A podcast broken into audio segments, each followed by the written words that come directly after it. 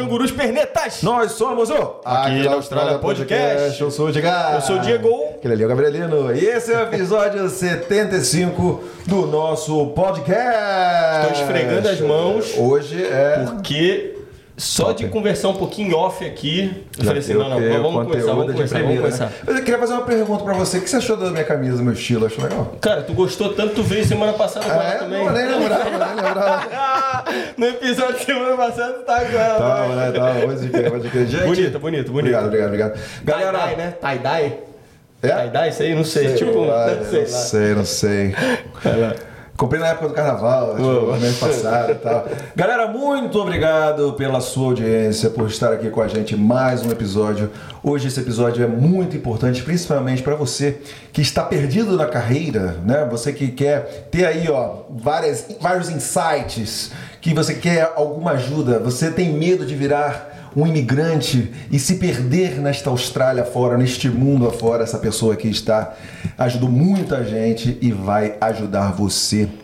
Né? Falou, top- ficou bem coach, né? Esse, tu esse, esse meu, esse meu discurso. Mas é, mas é isso, gente. É, Sim, você sim, vai sim, ver só o nível da pessoa. Trabalhou para o governo australiano já, tem um currículo muito extenso, né? Então já vai deixando o like aí nesse vídeo do YouTube, já vai passando para os seus amigos que querem ir para a Austrália ou querem sair do Brasil, ou, Ou quem tá todo sem- mundo. Sem tá sem- quem tá sem muita perspectiva, né? Exatamente. Ou se você tá feliz, mas acha que pode ficar ainda mais. Exato. Caraca, Caraca, moleque, tá É inspirado. isso, é isso aí. carnaval é bom demais. É, então, com vocês, セーラーセーー。Você vai já bem no meio. E aí, Que beleza, você está aqui com a gente hoje. Muito obrigado por ter vindo, aceitado o nosso convite. E é um prazer enorme estar aqui e saber que vocês fazem o que vocês estão fazendo. É muito legal. É. Ah, tem gente que acha que não. Você gosta, você gosta. Então dá o like, pô. É, exatamente. Já deixa o like aqui agora pra gente ficar tranquilo, né? É. Pra começar, foi boa a minha introdução? Será que eu mandei, mandei bem? Eu poderia ter feito assim, ó. Estamos aqui. Você quer como é que é? Tem? Ah, não, vai ser outro. Não, eu já apertar o botão errado. Não vou apertar o botão errado de novo, não. que Vai se já arriscar, né? hoje, Vai se arriscar, vai se não. arriscar. Você fez uma boa introdução. Sema Santos. É. Sema Santos, vem aí. Ó, Mas vem chegando, Sema. Sema, vem chegando. Não, Vem vem chegando. Não, como um colega meu do governo falou assim. Ah, Sema, você é que nem a Shakira e a Madonna, você não precisa de sobrenome, todo mundo conhece você. É. Eu adorei a ideia. É, poderia ter sido. É a Sema, chama Exatamente, Sema. exatamente. É sempre- é só, foi só formalidade, que a gente sempre fala o seu nome, né? Formalidade, você Você poderia, se encaixaria nessa daí, falar só o nome, né? Sema, that's it. Vamos lá então, Sema. A gente quando começa esse podcast aqui, é até pra dar um pouquinho, né, de profissionalismo, né, Pra fingir que a Fingir gente, que a gente é exatamente, que isso aqui é uma várzea, como a gente fala, né?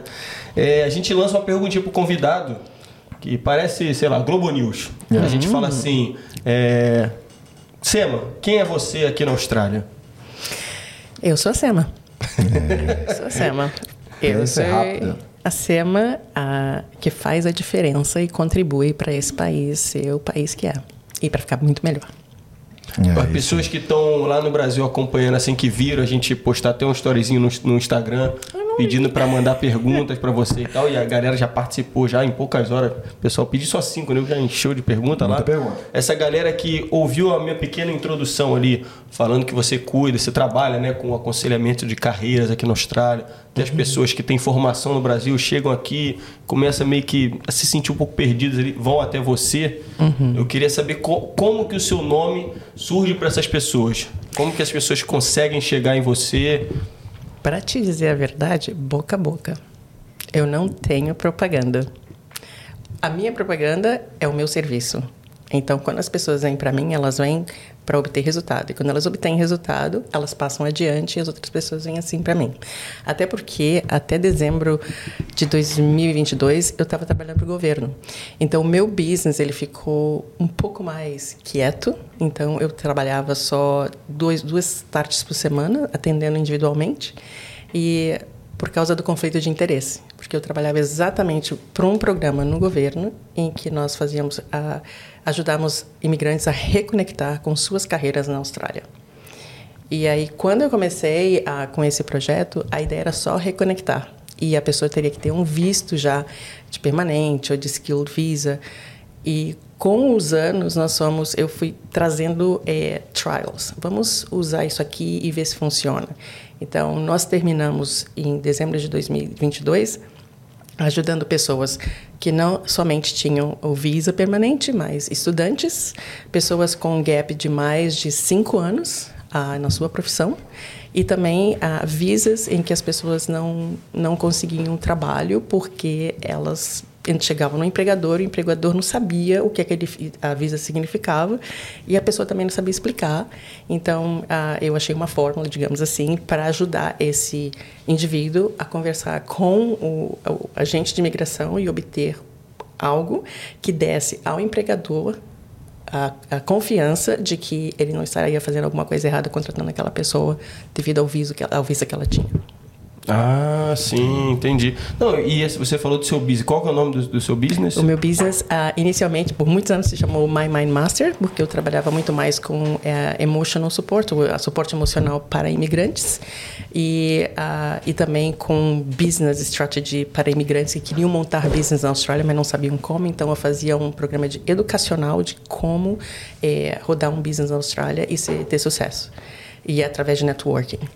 Então, agora, é quando eu saio, agora que eu saí do governo, eu estou de volta no meu business full on. O meu business se chama agora Sema Santos Career and Culture. Ah, ok. Como é que surgiu esse convite aí para trabalhar no governo?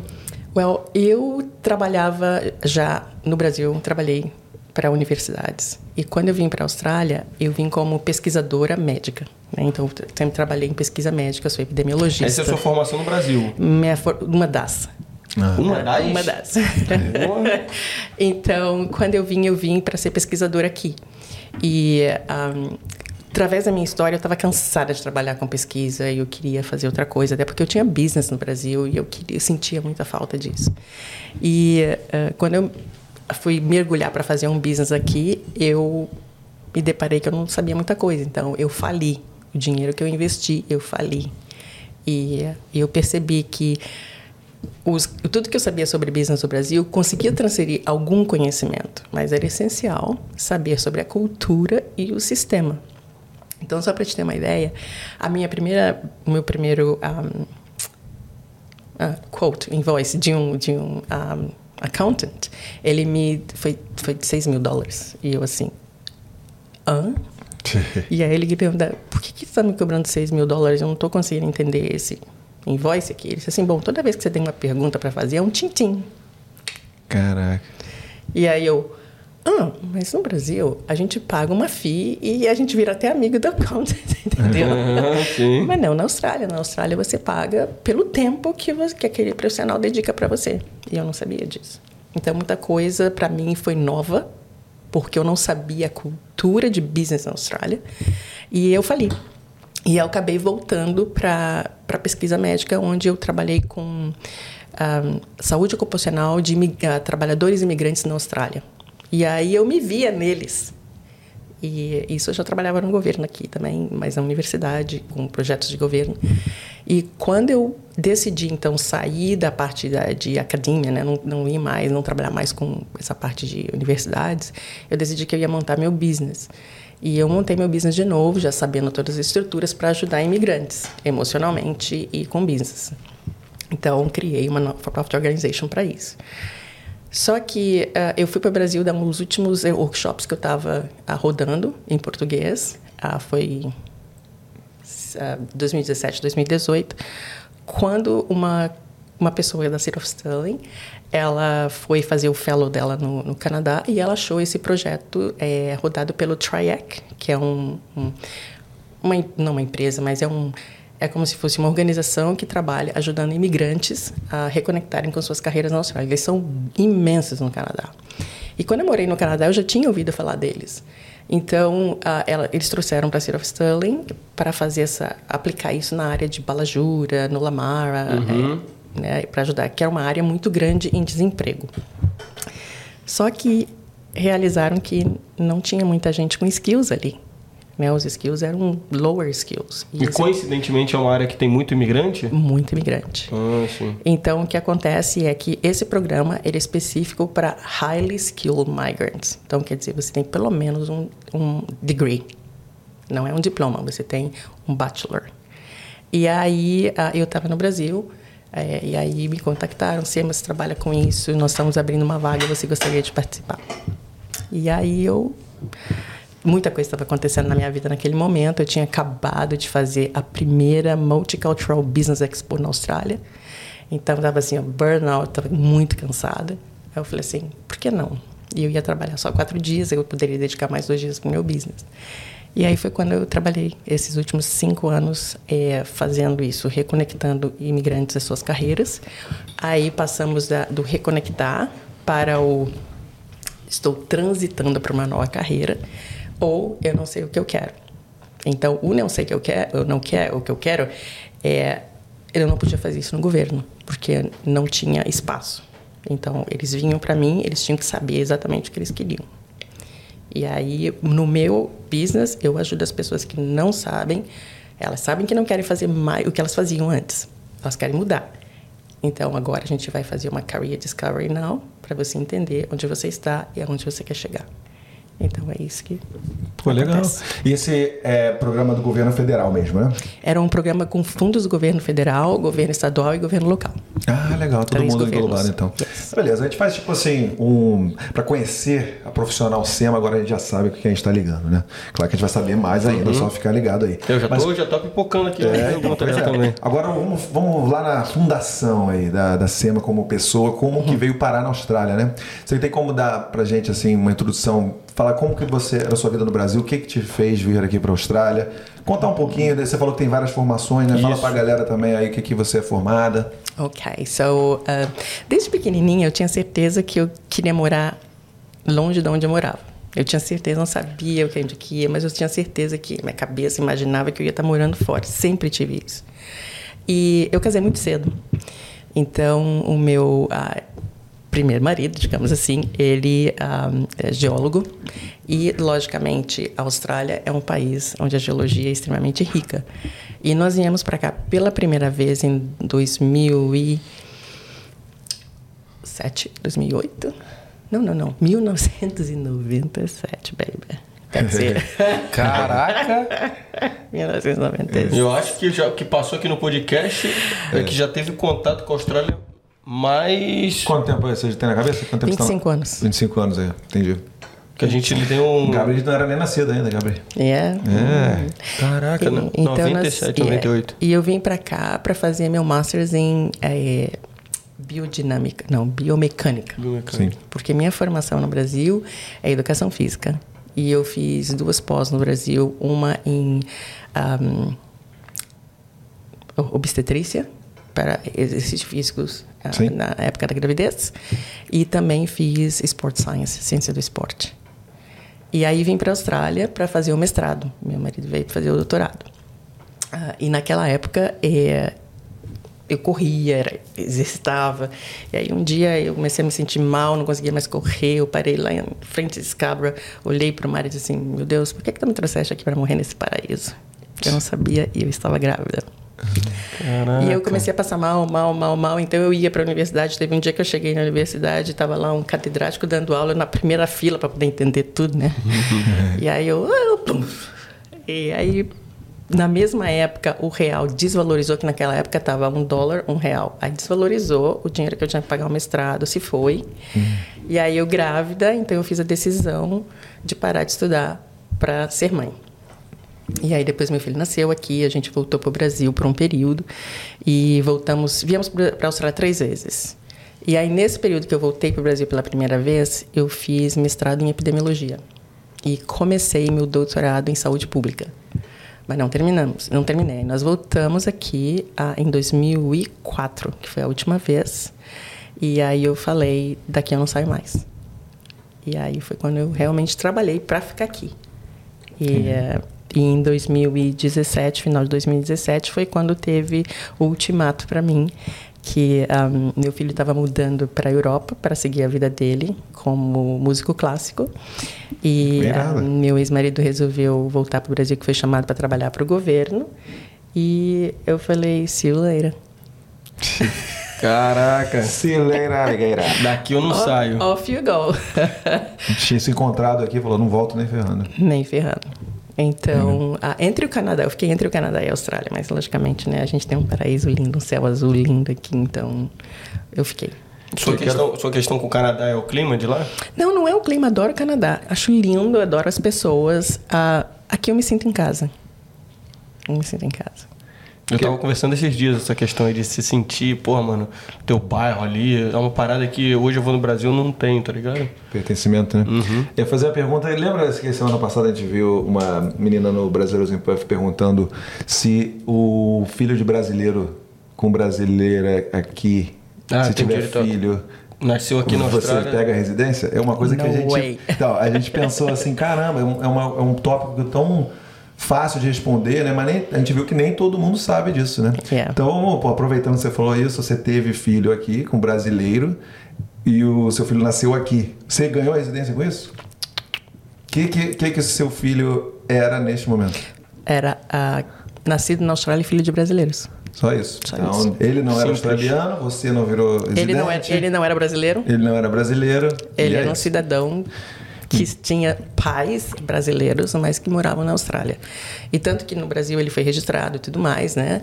E quando em 2009, quando nós ganhamos a nossa residência ah, permanente e depois ah, o citizenship foi por isso, não Entendi. foi ele, aos 18 anos eu acredito que tem a função que ele pode escolher e pode aplicar, mas na época ele já estava como cidadão. Então, para você aí que uma vez pensou que conseguiria a residência facilmente, com esta decisão, não faça isso, por favor, porque não vai dar certo. Mas historicamente era o que acontecia antes. ah, era? Era. Ah, Historicamente era o que acontecia e foi um padrão que veio da Inglaterra, porque a Inglaterra fazia isso. Só que a Inglaterra foi inundada na época por indianos, né, que traziam as famílias, traziam as famílias e aí a Austrália teve também a mesma situação e aí eles resolveram. é, Entendi. então assim você podia trazer ahm, você podia trazer. Porque nos Estados Unidos é, nasceu lá, é cidadão, e aí você. Uma das formas mais rápidas é você ir para a Defense Force, né? Você vai para a defesa do país e você automaticamente, sua família já ganha a cidadania. interessante. Não sabia Tá. dessa. Mas na Austrália, não. Só que o que acontecia? Acontecia que as pessoas vinham e elas aplicavam depois para trazer o resto da família, muito mais fácil. Então vinha todo mundo. E aí acontecia. Entendi. Mas não que ganhava, e essencialmente, a não ser que um dos pais tivesse a cidadania australiana. Sim. Aí é, é automático, né?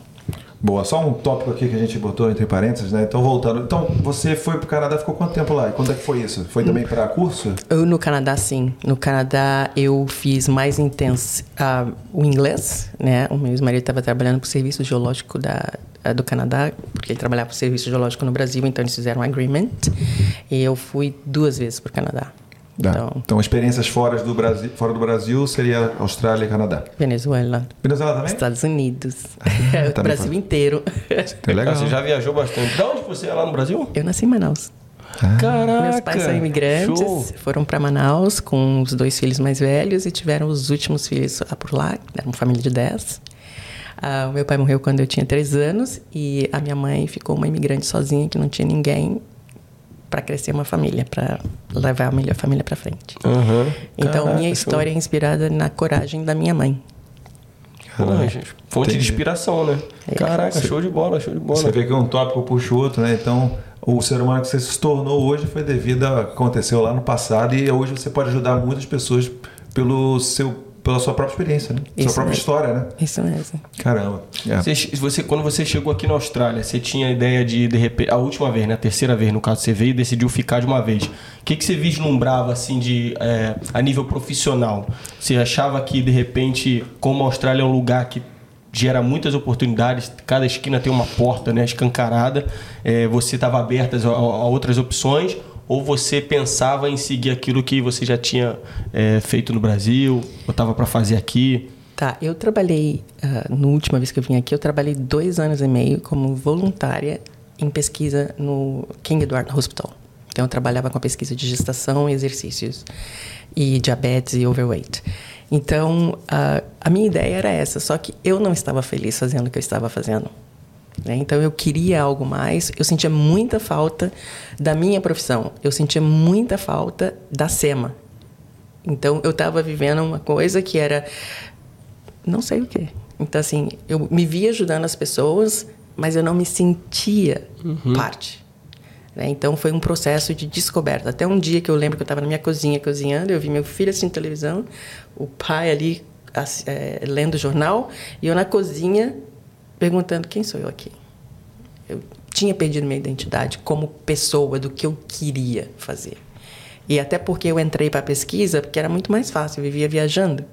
Então, no Brasil, eu tinha uma clínica de hidroterapia. E aí eu não podia viajar com uma piscina. Eu não sabia quanto tempo ia passar no local.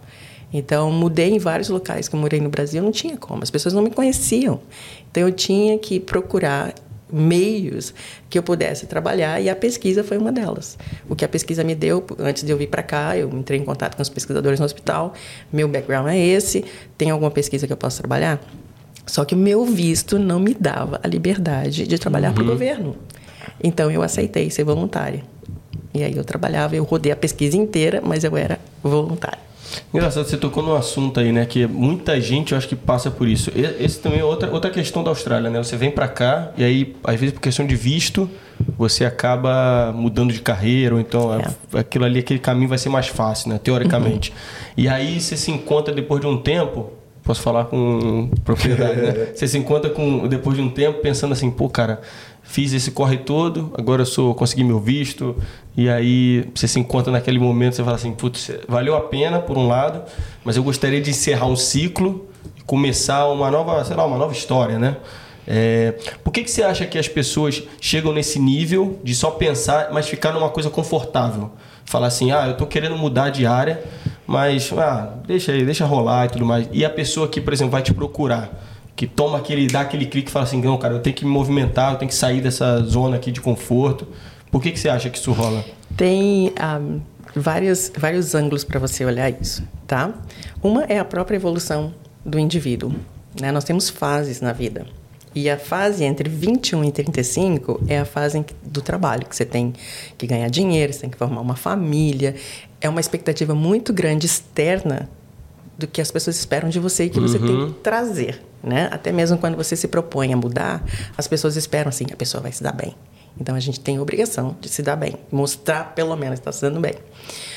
Dos 35, 45, 50 é onde o indivíduo muda. Então, assim, ele, eu já vivi tudo isso, que eu tenho daqui para frente é isso. Como é que eu vou me sair? Então, assim, genuinamente, ele não está mais conectado com o que ele realmente queria. Aí ele vê que ele está vivendo uma vida para dar prazer a outras pessoas, uhum. mas não para ele mesmo.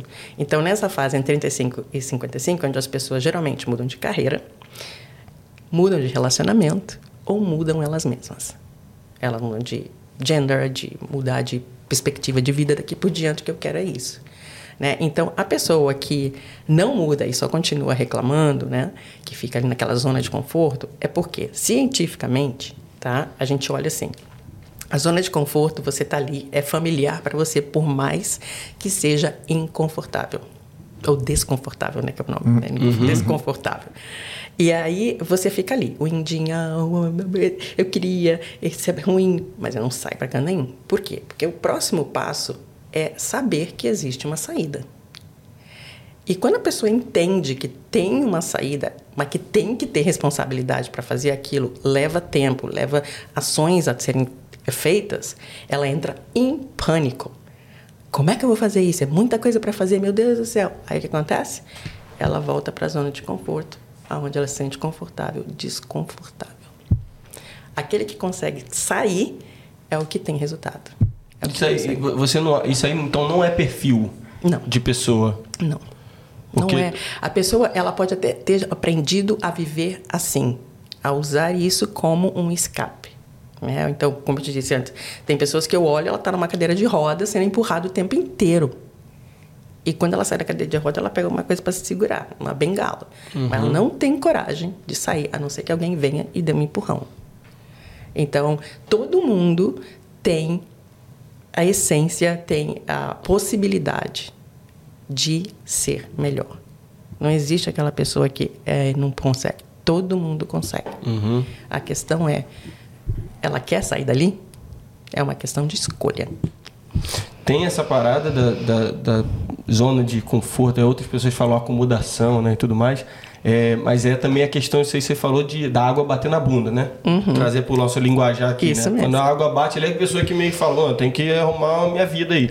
Mas também, é, imagino que deve ter muita gente que procura é, que a, a pessoa chega num nível assim que ela não sente confiança nela mesma. Ah, todos eles que chegam a mim não têm confiança Às vezes nenhuma. é, é a de estar confortável, mas é também isso aí, né? De não sentir confiança, de falar, pô, cara, será que eu sou é, capaz de, de me encontrar em outra área e tudo mais? O que, que você fala para essas pessoas aí? Qual, como é que é o approach, assim, de cara? O approach é você está pronto? Você realmente quer? Para começar, eu só aceito um cliente quando eu tenho certeza que esse cliente está pronto para mudar. Porque para eu perder meu tempo e o cliente perder o tempo dele, não é meu negócio. Eu só trabalho com quem quer ter, obter resultado. Porque o meu resultado vem do resultado da pessoa. Então, para mim, é muito claro. Então, para chegar até mim, ele tem um questionário gigante, ter a paciência de responder tudo aquilo para eu ver que ele está comigo. Ele está, tenho, estou aqui, eu quero fazer e vamos embora. Então, Isso aí, isso é legal. Como é, que, como é que funciona então? A pessoa chega em você e fala assim: Eu, eu mandei uma mensagem para você lá. Sema, estou interessado, eu vi você no podcast do Aqui na Austrália. É, eu gostaria de marcar uma. O que a pessoa fala? Eu gostaria de tá, marcar uma marcar consulta. quanto custa, como é que faz? Eu falei assim, ok, me manda o telefone e vamos conversar. Sim, aí rola. Aí, primeira coisa que eu, eu tenho é a- o, o senso, né, eu, eu muito acurado de ouvir. Então, eu ouço o que a pessoa quer. E aí, baseado no que ela quer, eu faço perguntas. Aí depois eu falo para ela, o meu trabalho é assim. Exijo isso, isso e isso de você para que você tenha resultado. Está pronto? Se você estiver pronto, eu vou te mandar um questionário. Você responde e me manda de volta. É isso. Você consegue ali pela já numa conversa que pela seja por voz. telefone, né? Aham. Consegue já identificar sinais assim, tem com o passar do tempo, né? Muito tempo atuando com essas pessoas, de Yeah. identificar se a pessoa tá tá falando ali mais por curiosidade, só falar com você Yeah. e ver qual é, ou se de repente ou, tá ou- com ou try, eu vou tentar. Ah, tá. Não venha, não venha. Se você vai tentar, não venha. Tá, beleza. Tá, beleza. Então, passou no crivo, então. Falou, ó, esse cara aqui realmente quer mudar. Ele quer mudar, eu vou, tô infeliz e faço qualquer coisa, toco qualquer coisa. E aí você fala assim, é, qual- como é que você encontra o, o, o, o que a pessoa tem que mudar? Tipo, esse- esses fatores, assim, essa personalidade, o que que é que você... Quais são as primeiras coisas que você detecta e como que você faz? Como é que é approach também, né? Como ele falou, né? Pra essa mudança. Quais são os primeiros, assim? Tá, a questão número um é a pessoa quer mudar. Ela está consciente disso. A outra coisa, tudo que eu vejo, eu mantenho para mim, porque é a pessoa que tem que descobrir, não eu que tenho que dizer para ela. Ah, tá. Você meio que usa os gatilhos assim que a pessoa mesmo vai se autodetectar. Então, são perguntas que levam a pessoa a pensar, né? Então, é uma realização. E eu uso a, a hipnose conversacional, nesse caso, fazendo perguntas para que a pessoa consiga acessar informações que ela bloqueia o tempo inteiro, o tempo inteiro. Então, é, sabe aquelas perguntas de personal uh, behavior, né? E você personality a trait, daí você vai na internet, aí a mesma pergunta vem dez vezes de forma diferente. É exatamente isso. Você vai até o ponto em que a pessoa tira o consciente do caminho e o inconsciente começa a trazer as informações. Você falou hipnose? É. Mas então, você- a gente quando fala de hipnose, a gente só imagina você com um reloginho aqui. É, tá, Você está hipnotizado falando comigo, meu amor. Ah, entendi. Então é legal, é claro, é claro falar, É, né? acho que o hipnose no caso aí, então seria meio que você tá engaged ali na conversa. A hipnose Tá é um engajado estado ali. natural de foco. Ah. Nada mais. Entendi. Então você meio que tem, leva a pessoa meio que inconscientemente numa hipnose para ela descobrir o que ela está precisando e ver. É? A, a ideia é a congruência entre o que é inconsciente e o que é consciente, porque a pessoa está vivendo uma vida que ela não quer viver, ela tem uns valores, mas que ela não reconhece e ela precisa fazer essa congruência entre os dois, as duas mentes. A partir do momento que ela consegue entender e que ela está ah, like, ciente, é quando ela consegue ver as coisas. Até então é tudo nublado, não, não sei, não sei. Então vem de todo. Aí tem aqueles aha moments. Né? Meu Deus, agora eu estou entendendo isso. Então eles vão. Então o meu, a minha função ali é dar uma ferramenta para que eles usem, aprendam, aprendam a usar para sempre. É no, não é para ficar comigo. É porque o meu lema é: eu seguro sua mão enquanto você acha seu prumo. Você achou? Off you go. Entendi. E, e, é, e também, não sei, eu tô aqui imaginando aqui, tô hipnotizado aqui com a, com a, com a Selma, né? Caso, você tá se descobrindo e tudo mais, mas você consegue também identificar habilidades, assim, Sim. novas? Lógico. Lógico. Então, assim, uma das, um dos, dos, deveres de casa que eu dou, eu, eu faço, trabalho muito com homework. Você vai fazer um dever de casa. Um dos deveres de casa é a pessoa entender a Austrália como como ah, carreiras. Então, tem várias formas de você mostrar as indústrias, o que cada indústria pode oferecer. Então, numa carreira Discovery, você tem o seu interno explorando o que é externo. E aí você escolhe duas, três, a gente senta e a gente conversa. Quais são as suas perspectivas aqui? Quanto tempo vai levar? Quanto você tem que gastar nisso? Onde é que você vai arrumar dinheiro para isso? Então, tem toda uma questão de organização, fazer esse mapa de como você vai chegar lá. Isso aí, isso aí nem sempre para mudar de área. Não, nem sempre. Isso aí pode ser porque tem coisa que foge um pouco do controle, né? A pessoa às vezes está tá querendo ter a mudança, só que ela não tem é, experiência no mercado de trabalho. Teve até um convidado que veio aqui uma vez que ele falou, chegou lá pro rapaz na empresa e falou assim, ó, cara, eu trabalho para você de graça, eu tenho experiência do Brasil. O cara falou, a sua experiência do Brasil, ó, rasgou assim um negócio na frente dele e falou: Isso aqui não me interessa, eu quero saber de experiência aqui. Então tem umas coisas que fogem um pouco do controle, né? Depende. A, a, a experiência local é uma coisa cultural da Austrália que eles perguntam. Né? Vem há muito tempo. Você tem, se você não tem experiência local, como é que você vai conseguir trabalhar? Mas tem caminhos para você conseguir a sua experiência local, que não necessariamente precisa ser na sua área. Você precisa ter uma experiência local. Então, as pessoas, mesmo trabalhando, que chamam de subempregos, que eu não vejo como subemprego, eu vejo como um trabalho que você uhum. vai lá pagar as contas, tá? Sim. Mas você tem um tempo limite para aquilo. Você não vai viver sua vida inteira fazendo aquilo. Então, assim, tem caminhos. Aquilo que você trabalhou ali, se você souber transferir esses skills e você apresentar isso no seu resume, na sua entrevista, te leva a algum lugar. Mas as pessoas, normalmente, quando elas vêm para os workshops de, de resume, elas querem esconder que eu trabalho como cleaner, eu quero esconder que eu trabalho como, como um, waiters. Não, você tem que mostrar que você é resiliente. E o que, que você tirou de aprendizado, skills que você aprendeu que você não tinha. Uhum. Quando vai para o Brasil, né, os amigos perguntam, pô, você está lá na Austrália, tá gostando, eu tô. Mas o que você está fazendo lá? Ah, eu Gerente sou, do restaurante. É, eu sou supervisor da equipe de limpeza da cozinha. Tá ligado? O cara mete uma puta mudança ali para. Exatamente. Pra então, que... são as expectativas, né? Então você tem como fazer. O trabalho que eu comecei a fazer ultimamente era com mulheres. Nós, nós, eu montei no, no programa do Caleidoscópio, eu montei a forma de como nós faríamos, faríamos um, os workshops. Inicialmente era entregue por outras organizações e que eu achei que era, não servia para nada.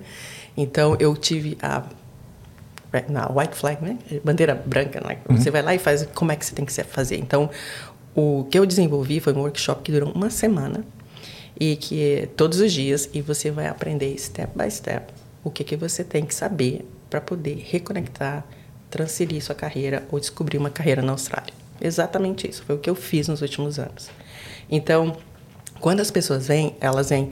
E esse foi desenvolvido para mulheres, especialmente para mulheres que vêm quando vem com o marido, com filha, o marido vai trabalhar, ela fica em casa com as crianças, até ela voltar para o mercado de trabalho, já tem um espaço enorme. Como é que essa mulher vai voltar? Porque a vida dela mudou. Ela tem filhos agora as, os valores, as prioridades são diferentes. A profissão, alguns, algumas técnicas evoluíram. Acabaram, né? O, acabaram. acabaram.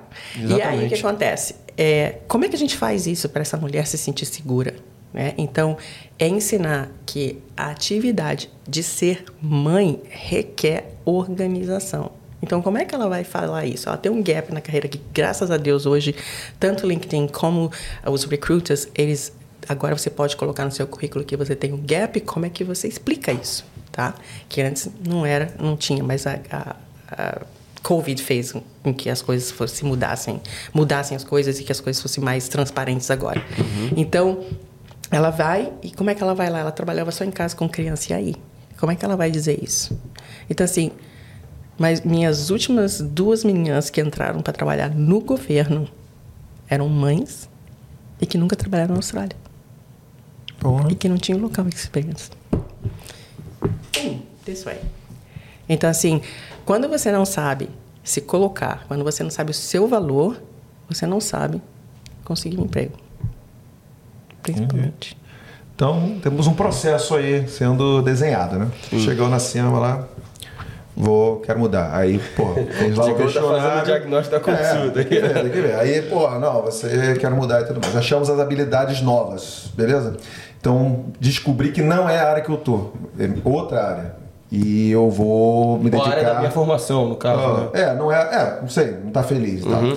Como que você faz a expectativa? Como é que você chega para a pessoa e fala, olha, beleza, quer mudar mesmo? Você acha que é isso que, que você, você se fez análise de, de, da sua carreira e é isso que você está dizendo para mim. Aí o cara vai achar, pô, quero trabalhar mês que vem. Ou o cara vai achar que vai ganhar milhares e milhares de dólares e tudo mais. Como é que você, como é que é esse approach aí para para quem está sendo consultado com você, para também não achar que vai mudar de uma hora para outra e tudo mais. Como e é também que, não é tem é garantia também, é, né? garantia é, também. Como é, é, que é isso? É preto no branco abrir a informação e dizer essa é a informação sobre o que você quer fazer agora. Quanto tempo é levar? Se é uma, uma área completamente diferente, se você vai ter que estudar de novo, quanto tempo você vai levar para formar? Né? Se você pode conseguir trabalhar na, numa área, a gente chama de related field. Né? Como é que a gente chama isso em português? Related. Área relacionada? Área relacionada, é. é. Então, é, você vai trabalhar numa área que seja próxima ao que você quer fazer, para que você comece a entender e aí você vai galgando para lá. Tá? Então, assim, quando a pessoa quer, quer mudar ou que ela quer um emprego na Austrália, ela vai arrumar um trabalho de kitchen hand. Ela podia ter arrumado um trabalho de admin. Admin serve para qualquer, qualquer profissão. Qualquer. A diferença é o inglês. Uhum. Né? Então, Muita gente vende, você não precisa de inglês para vir para a Austrália. Não, para vir para a Austrália você não precisa de inglês, meu querido. Só comprar passagem, né? comprar passagem e chegar aqui, né? Vem o visto. É. Agora, quanto tempo você vai marchar para chegar onde você quer chegar? Aí são outros 500. É verdade. E vem cá, tem muita gente também que tem os empregadores trabalhando no Brasil só. Então lá é uma coisa, é um, um tratamento diferenciado, né? Aqui é, é, outra coisa, são culturas diferentes, australiano brasileiro. O que, que o brasileiro tem que saber? Né, a questão, a, a, de novo, com essa questão de expectativa, né? O que, que ele vai esperar, o que, que ele vai é, encontrar quando falar com um empregador assim? Ou até é, mesmo no ambiente de trabalho. É, né? ou no ambiente de trabalho. Assim, qual é a dif principal diferença assim, que a galera tem que ter? Porra, porque, porra, no Brasil você tá confortável lá, fala de futebol, chega um pouquinho aqui mais também. cedo. Então, exatamente. Mas é, é, assim também aqui? É, com... A diferença. Hierarquia, tudo a mais. A principal também. diferença entre cultural, entre workplace, né, lugar de trabalho, né, cultura de trabalho na Austrália e no Brasil, é em relação à hierarquia. Né? Então você e ser igualitário.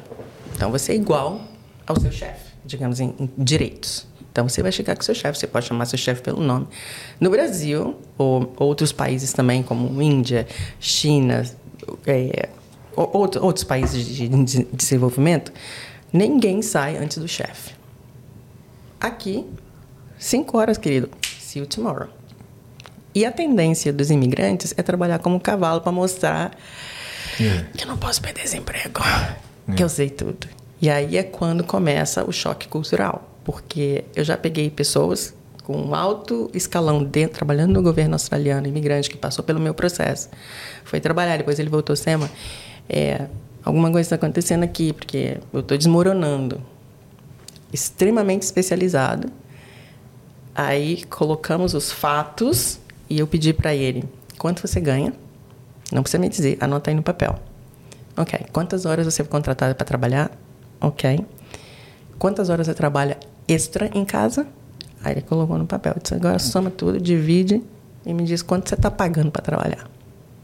Aí ele caiu para trás. Ele falou assim: Eu nunca imaginei isso. Eu disse, você acha que está, primeiro, você está descumprindo a lei do mercado de trabalho quer trabalhar fora do horário que você não é pago para. Você está com, com liability em cima de você. Então, você vai ter que resolver isso. Ah, hum. aquela coisa de família, tem que pagar as contas. Eu também tenho que pagar a conta. O dinheiro que você ganha não paga a sua conta? Paga. Então, por que você trabalha mais? Para mostrar que eu não posso perder esse emprego. Então, essa mentalidade de second class citizen, que eu tenho que trabalhar que nem um cavalo, que senão eu vou perder meu emprego, a gente traz de onde a gente vem. Uhum. E a gente se vê assim, que as pessoas são melhores que a gente e que elas estão fazendo um favor em empregar a gente. Cara, isso é uma parada que a gente troca ideia direto sobre isso aqui, né? Pois é, não, isso aí é o. Como é que a gente fala? Aquela, aquela característica que a gente fez com o, com o Caduzeira? É, australi... Australianização. Ah, é a metamorfose. Metamorfose australiana. Isso aqui foi um, um. Caraca, como é que fala? O nome que a gente criou aqui, né, no, nesse podcast, no meio de, um, de uma conversa com o Cadu, que é o Metamorfose Australiana, que você chega assim, querendo trabalhar muitas horas, overtime, não sei o quê, achando que você tá arrasando, que a galera te ama, vai, te, te vai gostar muito de você, vão te odiar, porque aqui você tem o seu horário de trabalho e você e é cumprido, né?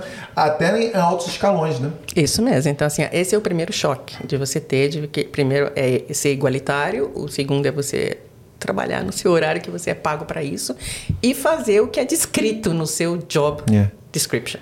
Que parece que é muito bom para ser verdade, né? É. Então, essa é uma da, das situações de... E outra é o fato de a, a Austrália ser um país que é layback, né? Você vai, você trabalha da forma que você quiser. Então você não precisa se mostrar com roupa, você não precisa mostrar, você precisa mostrar que trabalha. Eles não trabalham, trabalho de 9 às 5, acabou a vida e todo mundo quer fazer amigo no trabalho. Quando o imigrante quer ser amiguinho no trabalho. Não tem é. amiguinho no trabalho, filho. É. A vida acontece depois das 5. Se você souber se conectar, fazer networking depois das 5, ainda no trabalho, é quando você ganha. Porque se você tem filhos, ou o que você faz depois é igual que uma pessoa gosta de fazer, é onde o plim-plim acontece. Mas as pessoas não dão a permissão de entender a cultura. Elas querem. Uma coisa mais interessante. Chegando na Austrália, nós brasileiros, né? Aí você está lá trabalhando, alguém pergunta para você: o que você vai fazer no final de semana? Aí você fala, vão me convidar pro churrasco, né? Nada. Depois, ok, see you Monday. Aí você assim, não, peraí. Eu achei que fosse... Caraca! né? Então, e não é a nossa cultura. O, todo latino, os africanos se sentem assim também. Eles só estão sendo educados. A pessoa quando te pergunta, na verdade... Elas estão criando um bond ali. Elas estão começando, só que você tem uma expectativa muito grande. E se você diz alguma coisa, ah, é o aniversário do meu filho no final de semana, ou meu filho vai competir, ou eu vou pra praia. Na segunda-feira eles vão lembrar e perguntar para você: Ah, como é que foi? Tá? e aí você fica, eles lembraram. Entendeu? E eu nem me lembro mais. Então... Tem um amigo.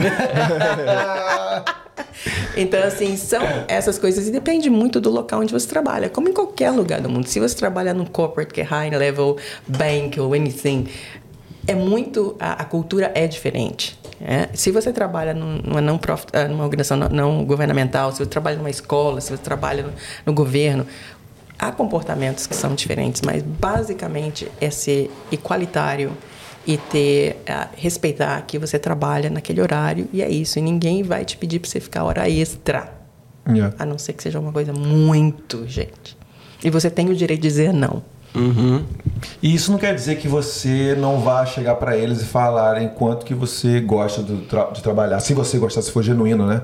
É tipo assim, você vai fazer isso, você vai trabalhar bem nos seus horários de trabalho, você não vai passar, não vai chegar antes, não vai sair depois, mas não quer dizer que também você não vai mostrar paixão, né? não vai mostrar o que, que você gosta, trabalha, trabalha, tudo mais, né?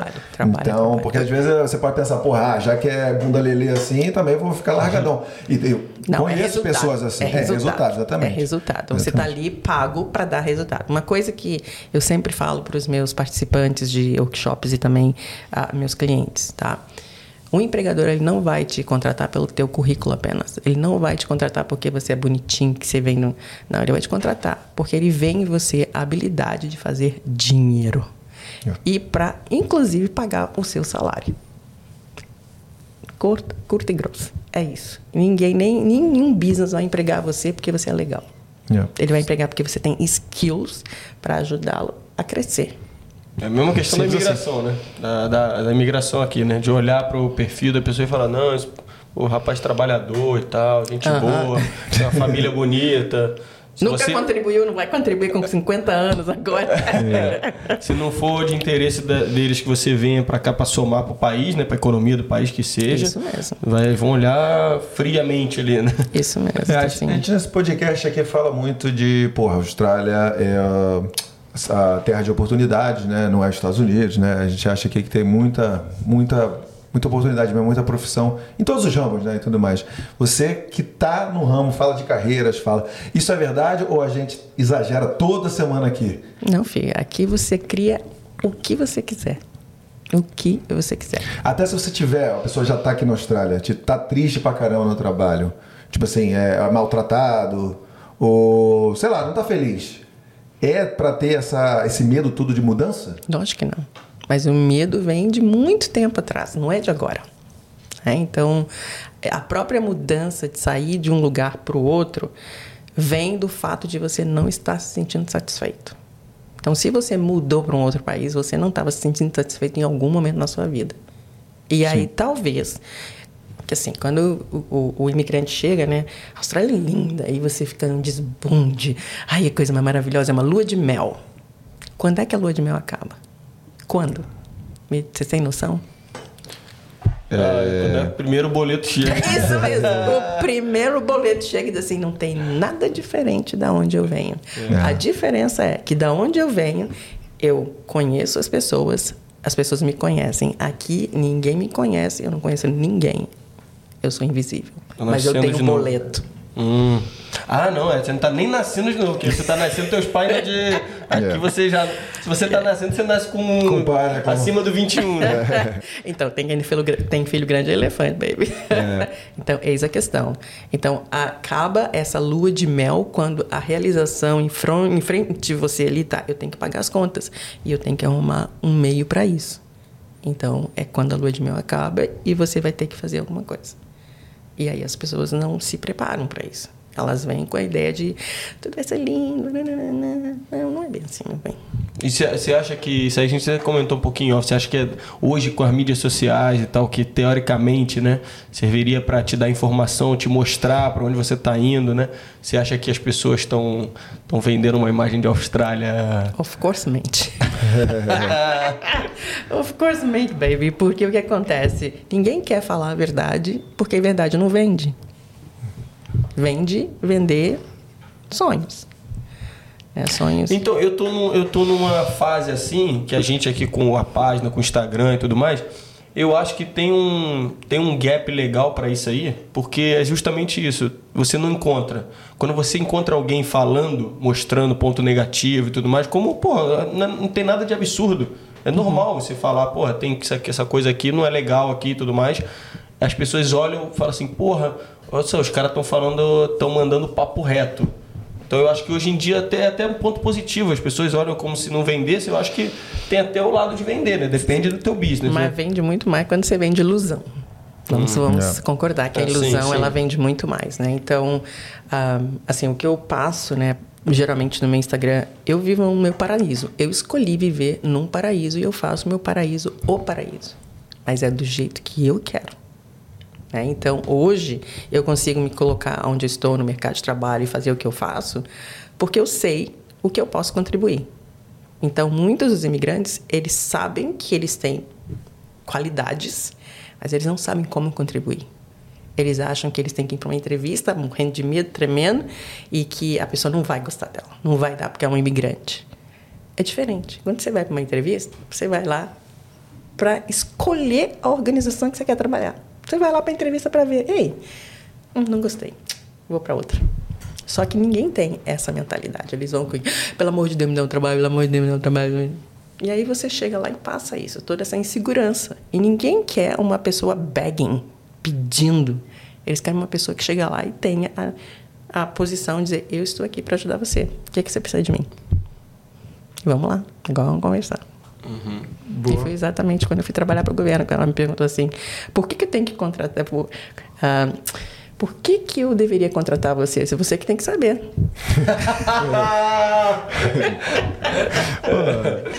Exatamente. É, pô, é porque pessoa, as pessoas realmente já vão naquele aquela, aquele sentimento de nervosismo e tal, tem que estar com a resposta pronta na ponta da língua. Que às vezes, pô, se você está bem mais tranquilo, você não tem aquele senso de urgência, né? Você fala assim, eu vou procurar o que é melhor para mim, você vai ter, é. na maioria das vezes, a melhor resposta, né? E na é. época, eu estava com o meu business, né, que estava bombando na época, que era a Immigrant Business Networking Association, que educava imigrantes a, a fazer business na Austrália através de networking. E ela falou assim, mas e sobre o seu business? Você está disposta a ah, não vai ser conflito de interesse, eu disse, olha, se você quiser me contratar, eu faço um acordo com você e a gente pode começar a conversar sobre isso. Hum. Agora, aí ela perguntou, aí ela riu quando eu falei, né, você que sabe, eu disse, olha, a única coisa que eu posso dizer para você é que eu sou a melhor candidata aqui. Você vai achar alguém com minha, minhas qualidades, talvez você ache alguém com qualidades similares, mas fazer o que eu faço, ninguém faz. Caraca. Aí, ela ia me dar a resposta na segunda-feira. Isso foi numa quinta. Na sexta de manhã ela me ligou às sete da manhã. Desculpa, é muito cedo. Só queria saber se você ainda está disposta. muito bom, muito bom. Maneiro. E essa dificuldade... É, eu falar da questão de... Qual a maior dificuldade que o imigrante tem para mudar de, de, de profissão? Por exemplo, eu Nunca trabalhei como chefe antes de vir para a Austrália, não sabia nem cozinhar, o pessoal me conhece aqui, nem um, um ovo, né? Vim para cá e eu tive que mudar para pegar o visto. Então, virei chefe eu não gosto de falar, não gosto de falar disso, porque eu tenho um chefe aqui do meu lado, eu fico falando isso, eu fico vendo. Não, não, mas pô, mano. Não, não, eu peguei lá o papel, né? E aí, na hora que eu tava trabalhando no. Quando eu peguei o visto, eu tava lá cozinhando e tava falando, pô, isso aqui não é pra mim, não, tá maluco, você quero sair o mais rápido possível. Só que aí tinha essa insegurança pra voltar pra área bancária, né, que eu tô agora. Então, eu, era exatamente, era exatamente isso. Eu ficava, caramba, não vou conseguir. Não vou conseguir. Isso aí é para australiano. O australiano vai pegar minha, minha vaga com certeza. Esse é o maior segurança que, vem para você? Ou inglês nem é a minha. Você pensava dele. É, pensar, assim, inglês, exatamente, inglês. Isso está acontecendo agora também, né? Porque e você vezes... falando, falando bem. A gente é, falando, falando bem. Ok, né? Falando ok. É, é, tem esses, esses. Como é que é que você fala? Second. Second World. Não, Second, second Class, class Citizen. Se, é, eu tenho isso ainda, porque eu fico falando, pô, meu inglês. É a síndrome do Second Class é, Citizen. É, meu inglês não, nunca vai ficar bom o suficiente, tá ligado? Muito, muito Aí eu fico assim, agora eu tô passando isso é, pra mim agora. Eu, como eu tenho. É bom ter pessoas que, que, que fazem a mentoria pra você, pra você tipo, largasse certas correntes, né? Então, tem algumas é, oportunidades para virar gerente, né? Então, nunca pensei, tipo assim, tô maluco, eu gerente? Não, claro, tá louco. Sim, você não se vê, né? Tá louco, não me veja. Aí, só que aí, a minha gerente, que era pô, muito legal, foi minha amiga também, falou, pô, não, você Pô, consegue, com certeza. Ele tem todos os skills, ele tem todo. É, pré-requisitos. Todos os pré-requisitos para você. Pô, vai lá, cara, faz isso, tem certeza mesmo? Aí estamos trabalhando nisso. Mas assim, para entrar na indústria que eu, que era, que eu trabalhava no Brasil, era, um, era, era uma barreira absurda, entendeu? Então é mais ou menos isso que, que. Pego sempre isso. Pega todo e, dia. E principalmente o pessoal vai trabalhar em banco, né? Porque um dos primeiros trabalhos para você trabalhar em banco é customer service, né? Você estar ali, não tem mais tela como tinha antes, né? Mas é você estar tá ali para servir o cliente. E aí vem as pessoas batem nisso porque é do inglês. Né? Então, assim, ou pessoas que vão. O banco geralmente tem duas, três ah, etapas de entrevista. Aí as pessoas estacam na última, não conseguem ir adiante. E uma das. Da, eu tive uma, uma mentee refugee que ela sabe, high-end, uh, onde ela, da onde ela veio, trabalhando finances and everything. Ela conseguiu um trabalho muito similar ao que ela tinha. Ela parou no inglês. Porque a base dela, que ela ia ter dentro do banco, ela teria que fazer reuniões e comunicações. E ninguém conseguiu entender a parte final. Então, assim, uma coisa que você tem que entender, nós moramos num país que fala inglês. Uhum. E se você quer realmente conseguir chegar lá, você vai ter que ter um inglês que seja entendível. O mínimo que você pode fazer é um business English. E as pessoas não se dão conta. E elas não se dão conta é que, as, que elas têm que falar inglês. Então, assim, quando eu tava, fui trabalhar em pesquisa, eu tinha que ligar para as pessoas e eu tinha que entrevistar pessoas. E eu sabia que eu precisava melhorar minha pronúncia. O que, que eu fiz? Eu fui para uma speech pathologist, uma fonoaudióloga. Eu disse, eu preciso aprender a pronunciar algumas palavras que eu não consigo, que a gente acha que está falando certo. É. É? E aí eu lembro que eu vim para casa com um homework de duas páginas que a mulher me deu, todas as palavras com W e TH, de todas as formas que eu teria que falar. Aí eu cheguei, peguei meu filho na escola, tava dirigindo e disse, ah, hoje o meu, homework é aprender a falar TH. Ele olhou pra mim e disse, finally. então, assim, porque a gente acha que tá falando, por que, que a pessoa tem que franzir a testa quando tá ouvindo a gente? E aquilo me irritava profundamente. Aí eu disse, bom, vamos resolver a situação. A situação. Eu quero ver as pessoas olhando para mim, entendendo. A única forma é se eu for resolver essa situação da pronúncia. Então, assim, as pessoas, às vezes, elas ficam estaque ali porque elas querem provar alguma coisa sem achar uma solução que dê a elas a liberdade de ir adiante.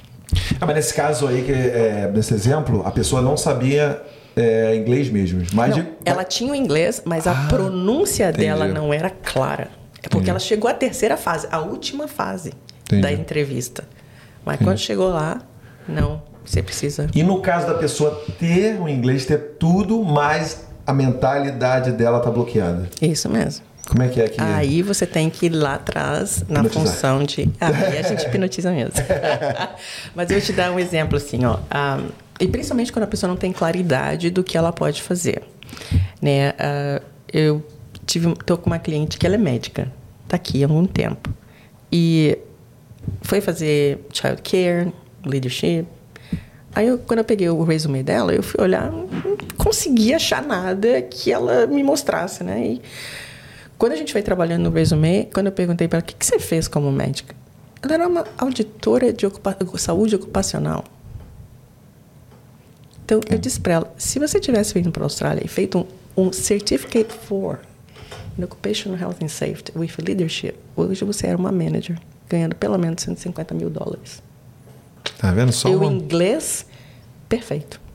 E às vezes é uma, ou um mau assessoramento ali, ou uma falta de assessoramento, né?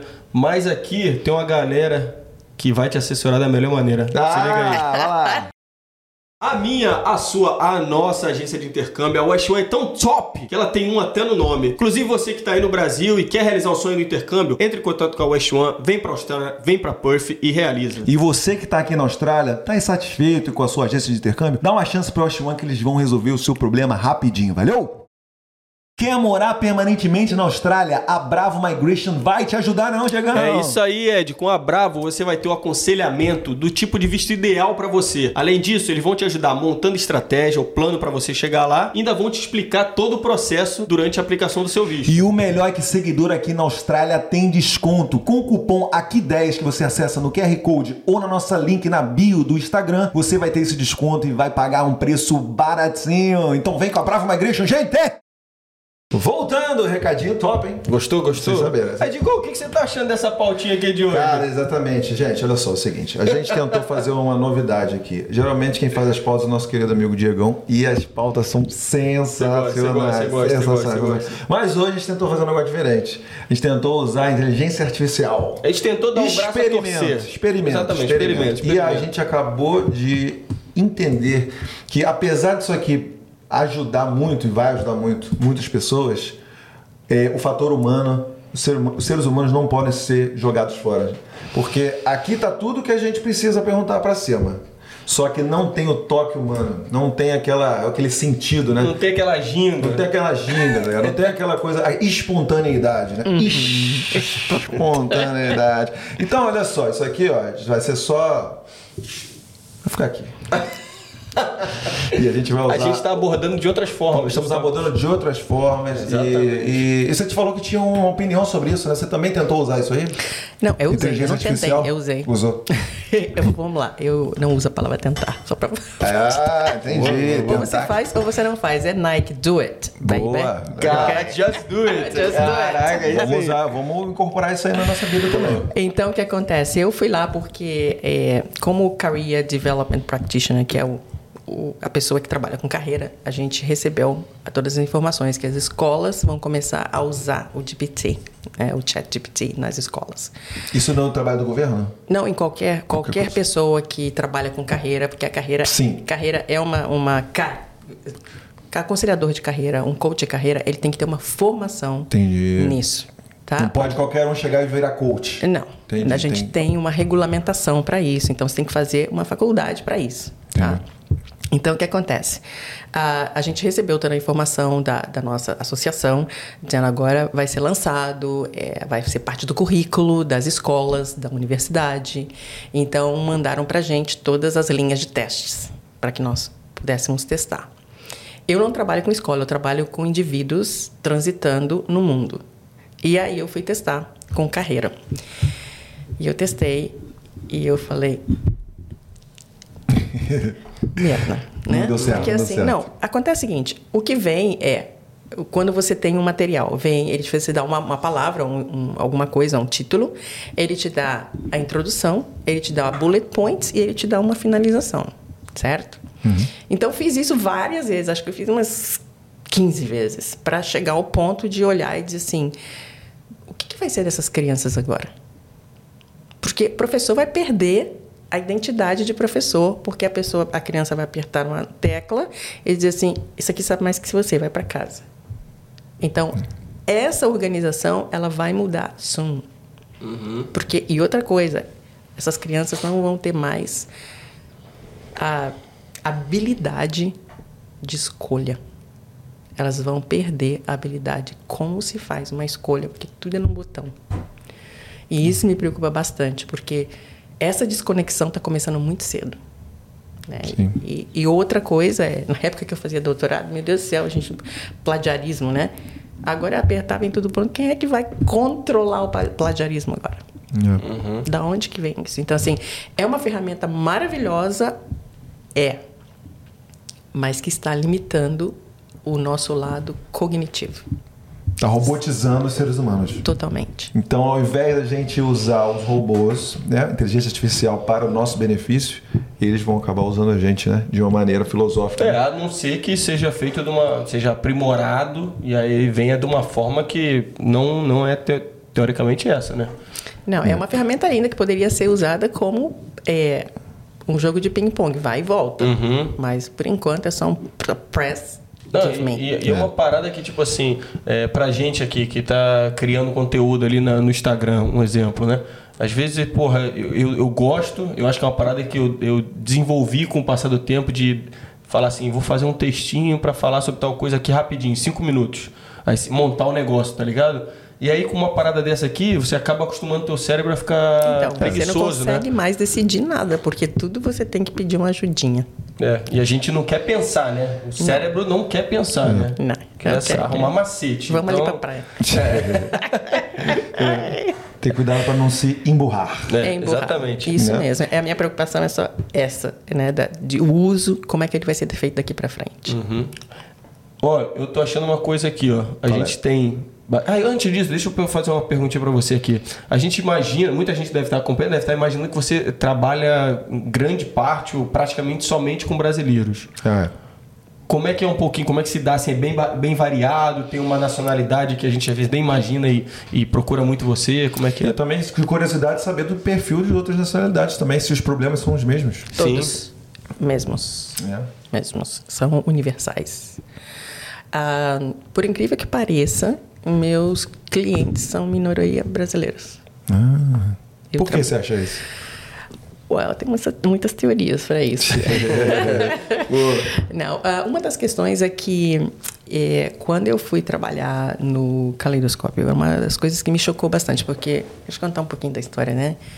Que vocês talvez não saibam, mas a Brasil WA nasceu na cozinha da minha casa. Ah, você que é fundadora do Brasil do Eu sou cofundadora do Brasil WA. Ah, é, entendi. Então, eu fui presidente da associação até 2015. E uma das minhas teorias é de que uma associação étnica ela é ótima para suporte quando as pessoas precisam, mas também é um risco para que as pessoas não tenham sucesso num país diferente. Porque se a pessoa chega lá e se encontra, ah, é, logicamente, você chega num país novo, você quer encontrar pessoas que falam a mesma coisa que você, você quer resolver situações que você não sabe como resolver. Ótimo, essa é a função. Mas a partir do momento em que você se conecta com uma pessoa que não tem sucesso, ela vai trazer você pro não ter sucesso.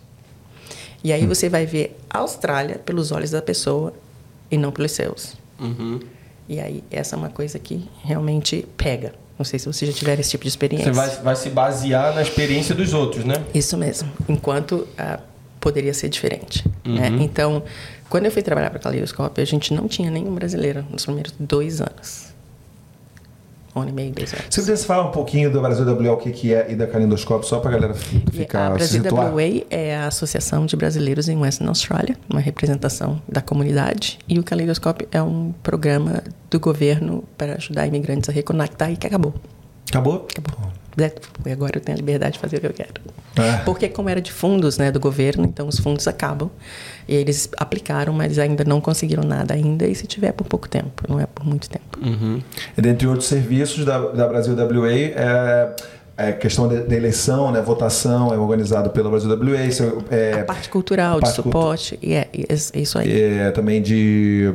Se quiser tirar o passaporte, né? Isso mesmo, tem de uns- consulado itinerante Consulado tudo itinerante, mais. É, Então, tem, tem uma função, é, digamos assim, civil e tem uma função cultural também. Então, a gente trabalhou para isso, a gente criou uma, uma constituição, foi tudo feito certinho, tarará, e foi muito legal. Então, Dá pra gente todo ano uma excelente festa, Festa junina. junina que, que envolve toda a comunidade de e né? olha que trabalhei muito, eu ah, acredito que eu fiz, antes da associação, eu fiz duas festas juninas praticamente sozinho em- no Clube Português. Que eu cozinhava, arrumava, vendia ingressos, batia em todas as frentes. Show, show demais. Então, assim, minha, minha função como comunidade vem de muito tempo, né? E ah, quando eu entrei no Caleidoscópio, a gente não tinha, tinha muito mais indiano, iraniano, butanês, chinês, o que você puder imaginar.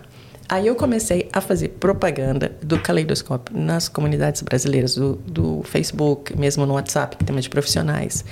Demorou horrores para vir, tá? Então, assim, nós tínhamos indianos, top, top, top, ah, iranianos, butanês, todo mundo, todo mundo, todo mundo brasileiro, orders. Né? Era aquela coisa que nem um censo da, da, da ABS, Caraca. orders, que agora a gente virou alguma coisa.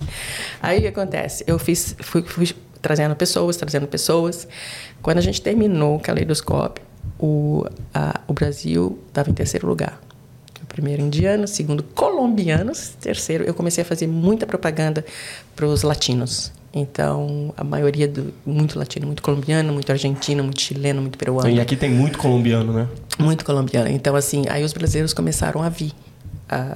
E, inclusive, a, achar mentores também. Tive três mentores brasileiros que vieram, que fui convidá-los para vir. Então, trazendo a comunidade, né? Então, hoje, assim, eu tenho clientes brasileiros, sim, tenho. Mas não é a minha maioria. Eu trabalho com clientes de todo lugar do mundo. Inclusive os que estão fora da Austrália.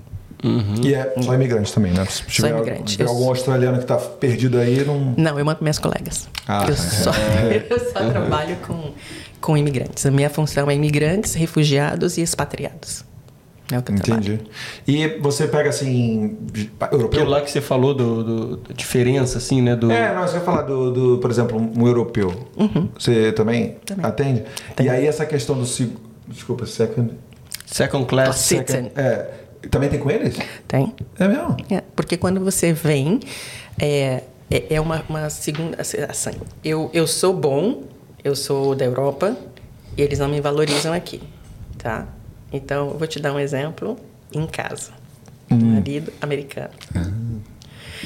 25 anos de experiência no ramo dele. Aí ele chega aqui, procura emprego. O que, que ele foi fazer? Um ano lavando janela. Ele fala inglês, ele é americano. Por que, que ele não conseguiu trabalho? Uma, porque o field dele é extremamente exclusivo, né, digamos assim, very niched. Segundo, porque ele aplicou e não conseguiu. Qual foi a aplicação dele? Ah, ele botou um currículo que era americano, não Australian Standard. Right? Então ele teve que esperar outro round para abrir de novo para aplicar, mas não conseguiu a vaga. Ele foi trabalhar numa outra vaga por um ano até a outra vaga abrir e ele entender como funcionava a situação. Conseguiu um emprego. E é uma coisa que imigrante pensa: eu só preciso de uma oportunidade de ter um emprego na minha área e tudo vai ser resolvido. Mito. Um mito, um mito, um mito. Porque o que vem depois, quando você pega aquele emprego, é o que acontece na sua vida. Então, já tive vários casos de mentis que pegaram, ou de clientes que pegaram emprego, é que preciso de um emprego. Não é um emprego que vai salvar a sua vida, ele pode tornar a sua vida ainda pior. E aí, ele teve muito problema, porque nos Estados Unidos ele gerenciava 17 pessoas, aqui ele gerenciava quatro. Ele disse, eu nunca tive tanto problema na minha vida gerenciando quatro pessoas quanto eu tive gerenciando 17. Uhum. Porque a cultura é diferente. E para você ser um gerente, as pessoas não se dão conta. Você tem que saber liability. Como é que você manda uma pessoa embora? Você sabe como você manda uma pessoa embora na Austrália? Você sabe os direitos que a pessoa tem? Então, assim, todo mundo quer ser gerente, mas ninguém quer entender como é que tem por trás das, das entrelinhas. Então, ele, ele chegava em casa, assim, arrasado. Arrasado, arrasado, arrasado. E aí foi quando eu dei conta que tinha muita coisa além do trabalho que tinha que ser resolvida vai para minha colega. Nós somos, não tem como eu tratar alguém com que eu vivo num relacionamento. A minha colega foi e eu trabalhava de coach do de lado. Uhum. Eu não fazia terapia, ele fez terapia contra a pessoa. Para resolver issues que ele estava enfrentando. Né? Então, a questão é, hoje em dia, ele agora na posição que ele sempre trabalhou. Mas agora ele está confortável com isso. Mas antes era, eu sou americano, as pessoas não gostam de mim. Hum, entendi. Sabe? Você encontra outros problemas, né? Caraca, outros é, problemas. é, bizarro, né, cara? Não. É um exemplo na, na minha empresa, a minha gerente era africana. E aí, cara, latinos, africanos são bem assim. É, calientes, né? Yes. a gente é bem para frente, assim, enquanto alguns australianos ou ingleses são um pouco mais contidos, né? Então, o jeito que ela falava nas reuniões, ela recebia o feedback de que ela estava parecia que ela tava brigando com as pessoas, entendeu? Ainda mais que eles falam alto, né? É, entendeu? É. Aí, fala, fala, aí o pessoal dava esse feedback pra ela. Pô, parece que você tá, tá brigando, você tá não tá, raiva. tá com raiva, você tem que se conter. Aí tem esse, esse é, fala, dilema, né? Porque por que eu vou me conter? Sou eu, pô. Tá ligado? Mas acontece que no caso. Você tá é, na Austrália, entendi. É a cultura dela que, quando. Vamos entender, na África tem aquela coisa da hierarquia muito forte. Uhum. Ninguém rebate o que você falou, né? Então é o chefe é o chefe. E as pessoas aqui, elas não querem você gritando. Podemos conversar, né? Então é uma diferença muito, muito grande. E é você não deixar de quem você é, é você aprender um novo skill. Isso. Tem que ter um balance também, né? Hum. Porque não quer dizer que ela tava brigando. É, é uma maneira de falar, o tom, é. assim, de falar expansivo, não sei o quê. E ela, ela melhorou muito, mas é, teve problema até comigo, entendeu? O jeito que ela fala, assim, então, achava que. Entendeu? Então, de repente, é, não, mas é. então, de repente, o pessoal que tava dando lá a avaliação. Fala, não, faz todo sentido. Não, exatamente. É, isso mesmo. Então, assim, é tem, um como exemplo, você, né? tem como você treinar uma pessoa para que ela consiga entender a cultura e ela consiga se adaptar, criando a, a, desenvolvendo melhores skills. E lá dentro tem até uma, uns programas que falam assim, é, entendendo diferentes culturas. Isso mesmo. Entendeu? Porque é muito, isso aí é muito válido. Porque né? o julgamento vem na hora. Pô, ainda mais aqui, é, cara. Tem que ter, porque é tanta cultura diferente, né? Você trabalhando juntos, tem que ter essa alguma maneira, alguma reunião, algum programa que fala, pô, gente, é, é. é assim, não fica chateado com essa pessoa assim, porque de repente é o background e, cultural dela e tal. E normalmente, quando eu dou meus workshops de networking e Australian Workplace Culture, é o que eu mais enfatizo. Não tem nada que é certo no seu país, que é errado aqui, que é certo aqui, que é errado lá. É diferente. diferente. É só isso. Quando você entende que é diferente, você começa a apreciar a diferença, pronto. É, então, assim, futebol, a gente fala futebol. Eles falam do Oz Rules, você não entende. Como é que você pode botar, querer que uma pessoa vá conversar com você com uma coisa que você não entende? Simples. Pede para ela te ensinar. Você adora quando alguém vem para você, ei, me explica alguma coisa aqui. Você, todo mundo gosta de ensinar. Uhum. Então a pessoa, a pessoa, eu não entendo, olha, eu não sei nada de, de do Oz Rules. Como é que funciona? A pessoa vai parar e vai te ensinar. E aí começa uma conexão. Ao invés de só deixar lá, falar, nem me interessa nem me aí, interessa, vou deixar pra lá. Banho. Deixa, é, essa é, bola, essa é, bola é, é verdade, é, pô. A pessoa, é, exatamente é isso aí. Quando a pessoa vem e te pergunta alguma coisa do Brasil, da tua cidade, como é que era tal situação lá. Pô, agora estamos em época carnaval aí recente, né? O pessoal pergunta pra gente, pô, mas como é que é verdade mesmo que tem isso aqui lá, fé, é, public holiday, não sei o que e tudo mais? É verdade, é. vai sentir, vai começar uma conexão ali com eles. Né? Começa a conexão. Então, as pessoas, é uma das coisas que eu adoro ensinar, é como construir networking onde você vai, entendeu? Como você desenvolve seu network sendo você mesmo. Mas você tem que ter um chapeuzinho de que eu não sei tudo.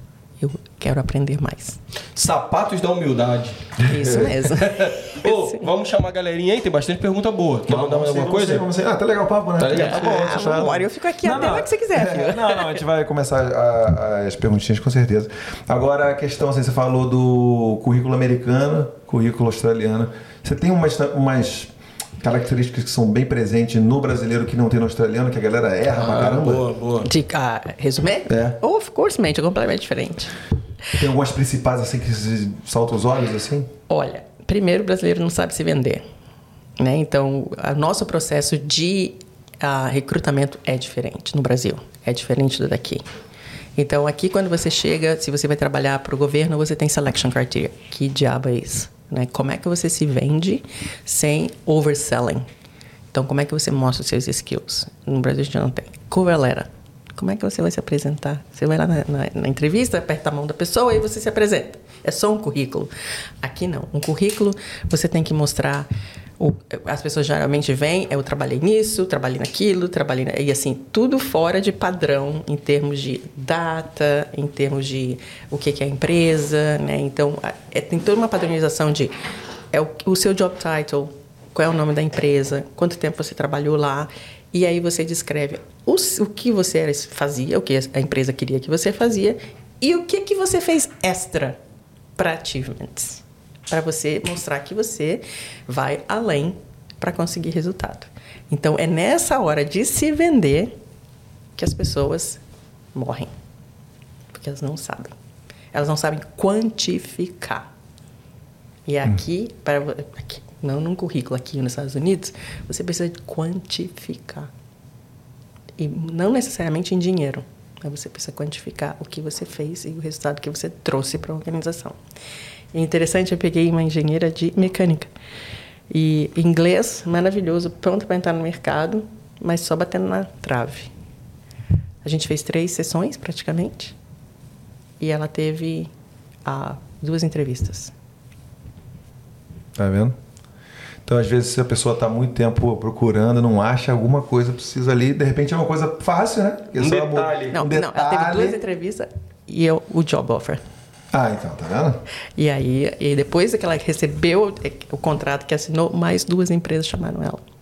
Então, é isso, é o clique, né, o, a chavinha ali que é alguma coisinha mesmo. que Ela um mudou do, do batendo na trave pra depois falar, não, já arrumei. Tá ligado? Isso mesmo. E a questão é, é que, e ela me disse isso, assim, mas eu não sabia como fazer isso. Né? Então, até inclusive, ela recebeu do próprio ah, recruiter lá uma mensagem, e de um amigo dela também que ajudou ela a achar, a, indicou ela para alguém, que disse assim: com o currículo que você tem, você nem precisa ir para uma entrevista. Porque o currículo fala. Sim. Então é como você coloca a sua informação ali. Então as pessoas querem colocar onde ela mora, quer contar do vizinho. Não, currículo são duas páginas e é isso. E você tem que deixar a pessoa curiosa para saber mais sobre você.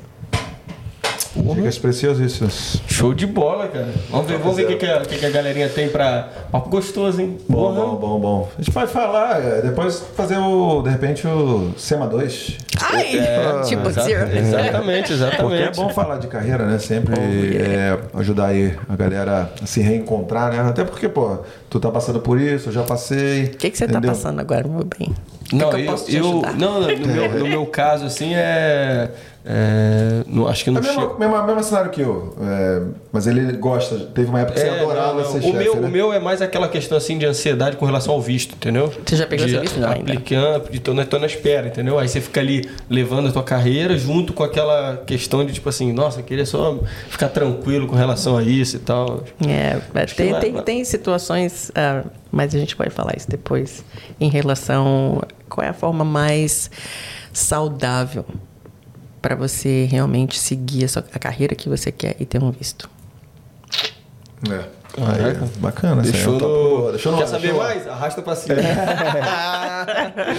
Gente, muito obrigado aí. Muitas perguntas em um re- tempo recorde. Então É, a galera tá muito interessada Eu botei lá, cara, vou agradecer a galera aqui. Pô, eu vou, eu vou fazer, agradecer, inclusive, um, eu já fiz, né? Vou fazer um stories aqui daqui a pouco lá no nosso Instagram pra agradecer, porque eu falei, galera, Vamos ter entrevistinha hoje. Cinco perguntinhas aí só pra dar, que a gente bota, bota sempre cinco, né? É. Aí quando eu olhei, cheguei aqui, eu olhei de novo, já tinha, né? Já tinha passado já. Porra, valeu, gente. Vocês são muito Porra. fera. Obrigada. Manda pra mim essas perguntas que aí eu vou responder também. Mas tá aqui, ó, Não, vou mandar agora. aqui agora. Tá na tela aqui, ó. Não, todas elas? Pô. Eu quero todas elas. Ah, Vamos tá, beleza, Ah, beleza, tá bom. beleza, beleza, beleza. A gente pode fazer umas seis hoje. E aí? Vamos ver, vamos ver, vamos ver. Vai vamos lá, vai lá, Gabriel. Fly Re Rodrigo. Qual a dificuldade de entrar no mundo corporativo com visto de estudante? Julho de 2023, 40 horas. 48 horas de trabalho. Ah, é, a nova restrição que vem aí. É, né? porque agora vai voltar o que era antes. Sim, né? sim, sim. Então, o que acontece é o seguinte: aqui é o trick. Depends of o que, que você chama de corporativo aqui, meu querido. Ah, empresas como grandes, como o BHP e o Tinto, elas querem que você tenha um visto ah, permanente. Ah, pra- principalmente se a sua função é uma função mais alta. Né? O corporativo pode ser menor, pode ser um small business. Você pode trabalhar a- a- a- as horas que você tem como estudante e depende de quanto tempo você ainda tem nesse visto de estudante. Ah, sim, sim, sim. sim. Né? Até Então, quando assim, vai o visto, né? É, porque você vem de, depende, ah, você vem para um estudante e você está há seis meses de completar os seus estudos. Depois disso, a gente sabe que tem um processo para o Graduate Visa, que são três anos. Aí você pode trabalhar Sim. full time. Mas isso tem que estar tá bem claro. Então, a oportunidade de trabalhar no corporativo depende. Depende da posição que você quer, a empresa que você quer e, ah, e quanto tempo tem a duração do seu visto ainda. E essa questão do Graduate Visa aí que você falou é, é importante, cara, porque é um, ele abre um, um novo leque assim, de opções, né? Porque muita gente antigamente tinha como objetivo claro ali foco no sponsor. Aí você ficava preso numa empresa ali. E é- vezes- essa- é, são três anos agora. Né? É. Então, e a outra coisa é que o Corporate Visa também, ah, o, o Graduate Visa, ago- antes eram dois anos e você tinha que trabalhar no seu campo de trabalho. Uhum. Hoje não é mais atrelado a isso. Caraca, é mesmo? É, você, com o Covid, eles mudaram um pouco. Talvez volte ao que era antes, Sim. até porque eles abriram isso. Mas você pode trabalhar numa área, numa related field. Show. Bom demais. Vamos lá, Gabrielzinho. Próxima pergunta. Vai você aí. Perguntinha da Manu. Vou falar Manu. Grande, mano. Grande Manu. Manu que já mandou perguntinha pra gente aqui, tá participando sempre com a gente. Ela quer saber de você, ó. Conselho para encontrar nova carreira que combine com o cliente e ajude na futura residência permanente. Olha, Manu, isso aí é para sentar e conversar, meu bem. Se a gente não responde assim, É, exato. Senão é Porque isso aí, ó, encontrar uma nova carreira, isso aí é muito trabalho interno. E a, a necessidade de, de ter um novo visto atrelado a isso, você vai ter que. Até porque você vai fazer aquele processo do início do nosso podcast. Uhum. Aí você vai encontrar a carreira que de repente, né, você. Não tá na lista. E não tá na lista. Aí tu vai, porra, não tem como, né? Não tem Não, como mas tem- direcionar. Tem uma direção diferente aí. Ah, tem uma coisa que você pode usar. Ah, então tem um, um tem- tipo de approach que pode Tem ser um tipo de utilizado. approach que pode ser utilizado. Entendi. Então, Ó, Instagram da SEMA tá aqui na descrição. não, não, daqui a pouco, daqui a pouco. Fica, fica, fica. Na descrição, na descrição tá. Ah, né? descrição, Daqui a pouco vai aparecer na tela. Tá, manda aquele na direct. É. É, mais uma perguntinha então, Gabrielando. Galera tá com, tá com fome. Ô... É. Casal longboard, um abraço pra Oh, vocês muito aí. bem! Na verdade, eles aí, ó, fazem lá Rio Jeans comigo e com Gabrielina. Né? Conheci ela essa semana, foi muito legal encontrar você. E foram eles que. A Rose, né? É, a Rose.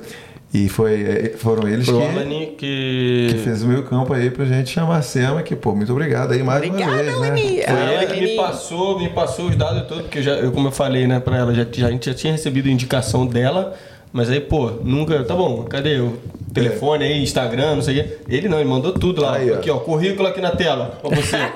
aí eu só entrei lá e mandei uma mensagem. Ele falou assim, pô, marca um café com ela. Eu falei, pô, vou mandar uma mensagem e trocar. Ela já foi mó receptiva já. E, Aí sim. Tá rolando aqui, ó. É, o- o- a, a questão da Lani é, é pouco tempo. Ele tá, vai estar no caminho dele ali Aí ela é. Boa. Sim. Então, Casa- assim, Deixa casal, deixa casal ao longboard. Aham. Deixa eu só falar aqui pra galera do Spotify. Você que está escutando a gente no Spotify, no Deezer, vem aqui no YouTube, dá um view pra gente e vê a nossa carinha. E minha camisa aqui tá chove. Tá bonita, tá bonita. É engraçado que na, duas, os dois últimos finais de semana eu postei sobre esportes na água relacionado a imigrantes. Ah. E um, até eu taguei o Alan em uma em que mostra os skills de um surfista comparado com um imigrante procurando emprego. Porra. E o outro que eu fiz foi porque semana passada eu estava no domingo eu estava caminhando na praia e estava acontecendo o evento do Life Save Clubs, right? Né? Esse Life Saving Australia. E mostrando que esse é um tipo de é um tipo de atividade que o imigrante pode começar a participar e a começar a, a entender a cultura. E é uma cultura linda de ajudar as pessoas a salvar pessoas e você vai aprender skills que vão pro resto da vida. E você vai lá e é de graça. Uhum. Tá vendo só? Muito bacana. Então, como O- criar essa rede network aí na Austrália? Hum. Beleza, beleza. O casal longboard pergunta. Ah, já falou. Porra. Como criar uma rede de network na Austrália e estar envolvido nos principais eventos? Essa é a pergunta. É, uma dessas é você primeiro procurar coisas que ah, te agradam. Você não vai para um lugar para não ser genuíno. Então, se você gosta de surf, se você gosta de pintar, tem condições de você procurar no Googlezinho lá os, onde tem eventos e começar a ir, né? E começar a participar. Agora, não é chegar lá, pegar o querido que eu chamo de Angel Evil e começar a se sentir ocupado. Hã? Ah, eu estou ocupado. Não, você tem que fazer, tem todo uma, uma, um processo de você conectar com pessoas e começar a criar essa rede de apoio para você que você não tem, com coisas que você gosta de fazer, que as pessoas odeiam para network. Tem um site, é o Meetup, que é o. É o Meetup, Meetup tem o tem Meetup. que você faz lá por Tem de puxar tema, né? É, você tem, pode puxar cabelo, você pode pintar a orelha, tem de tudo lá, você encontra É. tudo. Você vai no Meetup lá, você gosta de. É é porque eu participei uma vez. Qualquer tema. Qualquer tema que você tema, colocar, É tem. Você longboard, faz- é, o casal faz. longboard. Ele vai lá. Ah, a gente vai se reunir uma vez por semana, né? O que foi? Nada? Tá antiga, cara. Vai lá, pô. É, como fazer um tupetinho bacana assim, cabelinho desse. Ok? Aí deu um rabinho de cavalo. Yeah. Ok? Ah, Que isso, cara. É, é por isso que eu, você quis saber, pai. É por isso que eu falei nada, nada, nada. Pô, Mas vocês dois têm topetinho bonitinho. É, pô, saco, falar saco. Daqui a pouco a Belina vai estar também. Tá Aí, crescendo. é, mas aí. Mas então, você vai no Meetup, escolhe lá o tema que você quer e você já pode fazer umas reuniões, chamar a galera. Se você quiser criar uma criar o reunião, seu você próprio. faz. Yeah. Tem, ó, e principalmente para pessoas que falam inglês como segunda língua, tem vários, vários, vários, vários. O erro é ir só para local onde tem brasileiro. Ah, ótimo, você vai. Não precisa deixar de ir, mas você precisa priorizar fora da sua comunidade. Se você quiser se dar bem na carreira que você deseja e ser Ah. feliz, então tem os né? Tem todo o passo a passo, esse é um dos passos, né? E- e uma da- Sair é, da zona de conforto e só da ficar zona- com o brasileiro. E uma das perguntas que eu geralmente recebo da- quando eu rodo o networking event é a pessoa perguntar assim: ah, eu posso falar que eu estou procurando emprego? Não, é a última coisa que você vai falar que está procurando emprego. Você tem que mostrar que você é bom. Que, quem você é. Porque aí a pessoa se interessa por você. Ah, você está trabalhando? Não, eu, ah, por acaso eu estou procurando emprego. Caraca. não- Entendeu? E Entendeu? é, teoricamente é o que a pessoa já vão de cara, não? Tô O sede ao procurando pote. emprego. É. É. Eu tô aqui o pra problema- procurar O emprego. problema disso é que se você sai abrindo o jogo assim, se vier é porque o emprego deve ser uma bomba e ninguém quer pegar. Estão desesperados. Né? Verdade, verdade, verdade, verdade. Porque eu lembro que pra mim foi assim, eu falei que precisava. No final das contas foi muito bom, né? A experiência, né? Mas o, o, o, o, o- o pagamento era, era bem baixo, entendeu? Era condições insalubres. Mentira, não é insalubre. Alguém? Não, não, assim, comigo era era bom, top, cara. pô. Comigo era outra, outra coisa. Lá no Fastério, lá, Fala um pouco. Acabou, pô, valeu. Acabou? Agora pode falar, right? Valeu, pô. Yeah. Mas assim, foi muito bom. Foi onde eu comecei minha, minha vida na cozinha, né? Mas, porra, era até 4 horas da manhã e não tinha pênalti. Yeah. Penetrate, né? Então foi isso. Quando eu falei, ah, eu quero um emprego. Mas, é, e a que- coisa? Minha amiga Eliane, de novo aí, muito tempo não apareceu aqui no programa. Eliane é, já tá aqui de novo aqui com a gente. Foi ela, ah, tem um aqui pra você. Vai ali com a, com, com a gente ali no jantarzinho, conhece lá a gerente, você se apresenta. Aí foi assim, né? Mas o emprego não era lá grande coisa. É que nem, é que nem a, me- a metáfora de dizer, ah, eu quero ter muita, mama, botar um gol, né? Eu quero muito dinheiro. Eu quero trabalhar com muito dinheiro. É, o homem vai lá e arruma um lugar no cassino. Você vai trabalhar. É, lá no piscina, Você Exatamente. tá cercado de dinheiro, meu bem. exatamente. então você tem que ser mais claro, entendeu? isso com o que você vai dizer. Boa, boa, boa. Irado, irado. Vamos lá, Gabriel. Mais uma aí pra, pra gente. Mais uma perguntinha? Olha quem tá aí. Olha aí, Tomazeira 89MS. Nosso querido Tomazeira já esteve aqui no podcast, sempre participações ali incisivas. Esse menino tem futuro. Esse tem futuro, esse tem futuro. Uma Tá boa aqui na indicação. Austrália ou tá fora? Tá aqui, tá Tá aqui. aqui, tá aqui. Uma boa indicação vale mais que um inglês bom?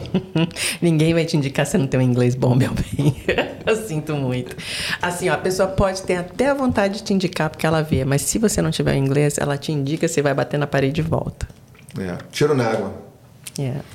Boa, boa, boa. Mais uma, Gabriel? É isso. Cinco, cinco, cinco, cinco perguntinhas. E até porque quando as pessoas me pedem, Sei, mas você tem alguém assim, assim, assim? Eu, a primeira coisa que eu penso, qual é o que, é que você precisa? Ah, tem que fazer comunicação, tem que atender telefone. É, O, o que não tem inglês já vai ficando. É. Então a indicação depende de você saber se comunicar. Até porque se você indica um cara lá e o cara é bagre. Não, e tem mais, é, é o seu nome, né? É o seu nome, exatamente. Então você nunca indica. Networking é isso. Você não vai indicar alguém para outra pessoa porque ela leva o teu nome. Exatamente. Exato. Fala, Gabriel. Meu anzinho. Pezinho, Bagrezinho, Gabriel, volta. Ele tá- volta, meu tá- ele tá- dancinha. Ele tá fazendo filtro, ele ele tá fazendo. Gente, eu filtro. queria falar uma coisa aqui. Que esse menino Gabrielino, ele é muito legal. cara. Ele é muito bom. Ele faz tudo. É nosso anjinho. Olha- Gabrielino, com a Camila, já teve algum caso que o cliente mudou totalmente de área e teve sucesso? Eu. e aí, é sim, Camila, sim. É, isso é, acontece normalmente quando a pessoa encontra genuinamente os seus valores. Boa. Boa. É, inclusive, pô, dependendo, depende do que é o sucesso no caso, né? Se Ah, tem que falar definir assim- o que é sucesso. Exatamente. Se você falar no teu caso, você mudou de área para conseguir o visto, Pô, top. missão cumprida. Missão cumprida, missão Agora, boa. depois do visto é que vem, né? É, Você- Então, você tem assim pessoas que pô, conseguem o visto, porque isso aconteceu comigo, né? Aí se perdeu totalmente. Totalmente. Foi lá pro fundo do Of buraco. eu não fiquei, eu não fui pro fundo do buraco, não. Porque né? que Mas eu é- fiquei mal, fiquei mal. Sabe quando você. é, Perdido, né? Isso acontecia muito quando eu não entendia ainda a função de você montar um goal. Então você se sente muito excited para alcançar aquele goal. Aí você coloca toda a energia para alcançar aquele goal. Aí você consegue aquele goal e aí o que, que vem agora? Né? Aconteceu comigo, eu queria muito a residência permanente. Chegou a residência permanente, quer dizer que eu nunca mais vou viajar, nunca mais vou sair daqui. Eu fiquei mal. Né? Então, assim, você tem que saber o que, que vem depois daquele goal. Se você não sabe, aí você se perde. É quando você cai. Perde o propósito, Perde né, o pô? propósito. Porque até então a ideia de fazer o que você estava fazendo era para ter o gol. Mas não era sua intenção ficar ali. Mas cadê o próximo passo? Faltou a perna aí, né? Tipo, ficou capenga nessa situação, né? Yeah. Mas. Calma aí, vamos, tamo aqui. Olha essa Ai, próxima meu vizinho, é perguntinha meu aí, ó. vizinho. Olha, vamos entrar nisso aí, hein? É o meu vizinho. Vizinho, olha, manda tu aí, manda tu aí. Vamos perguntar. Oi, Gabriel. Essa daí?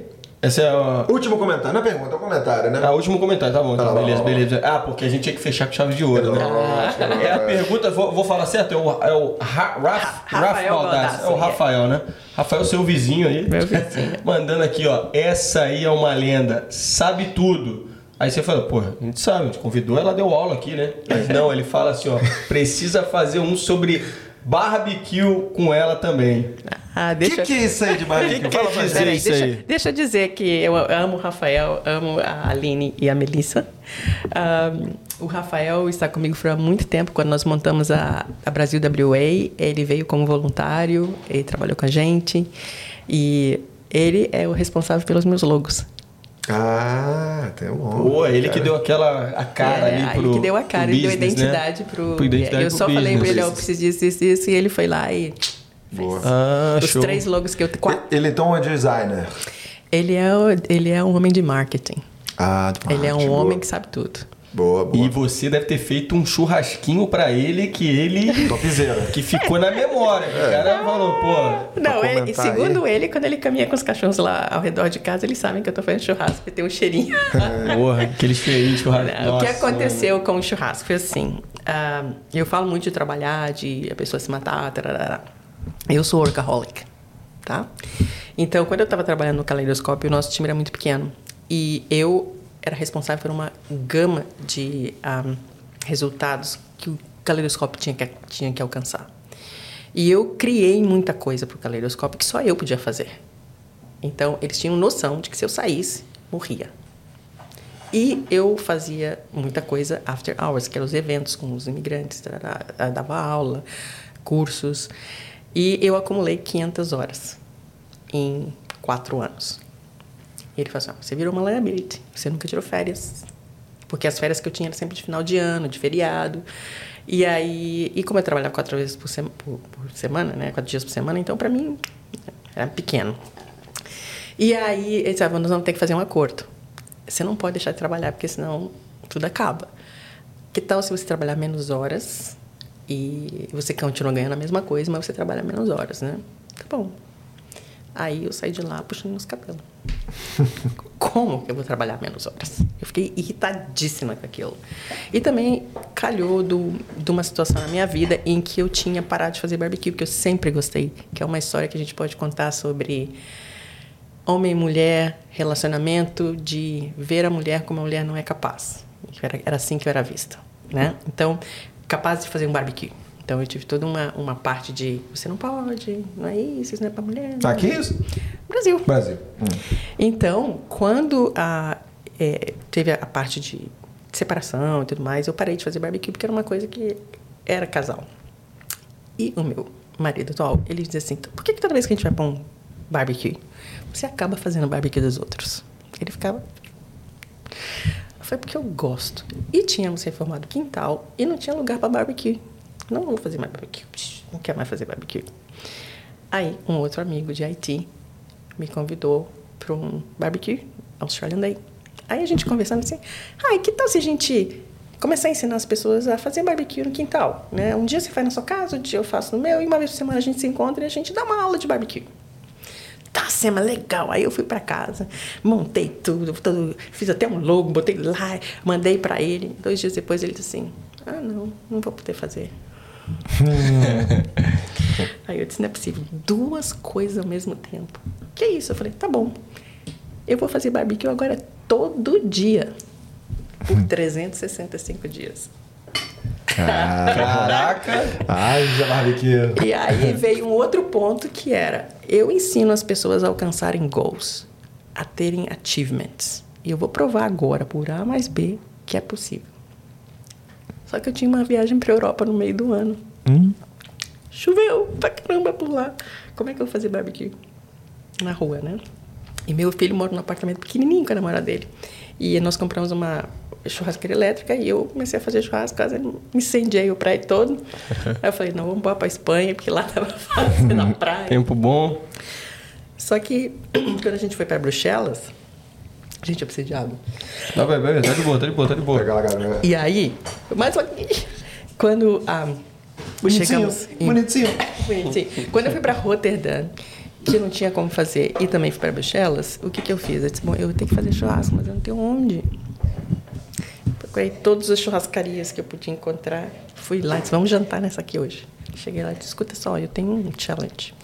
Eu pago uma conta, mas eu quero usar tua churrasqueira. Pode? Caraca!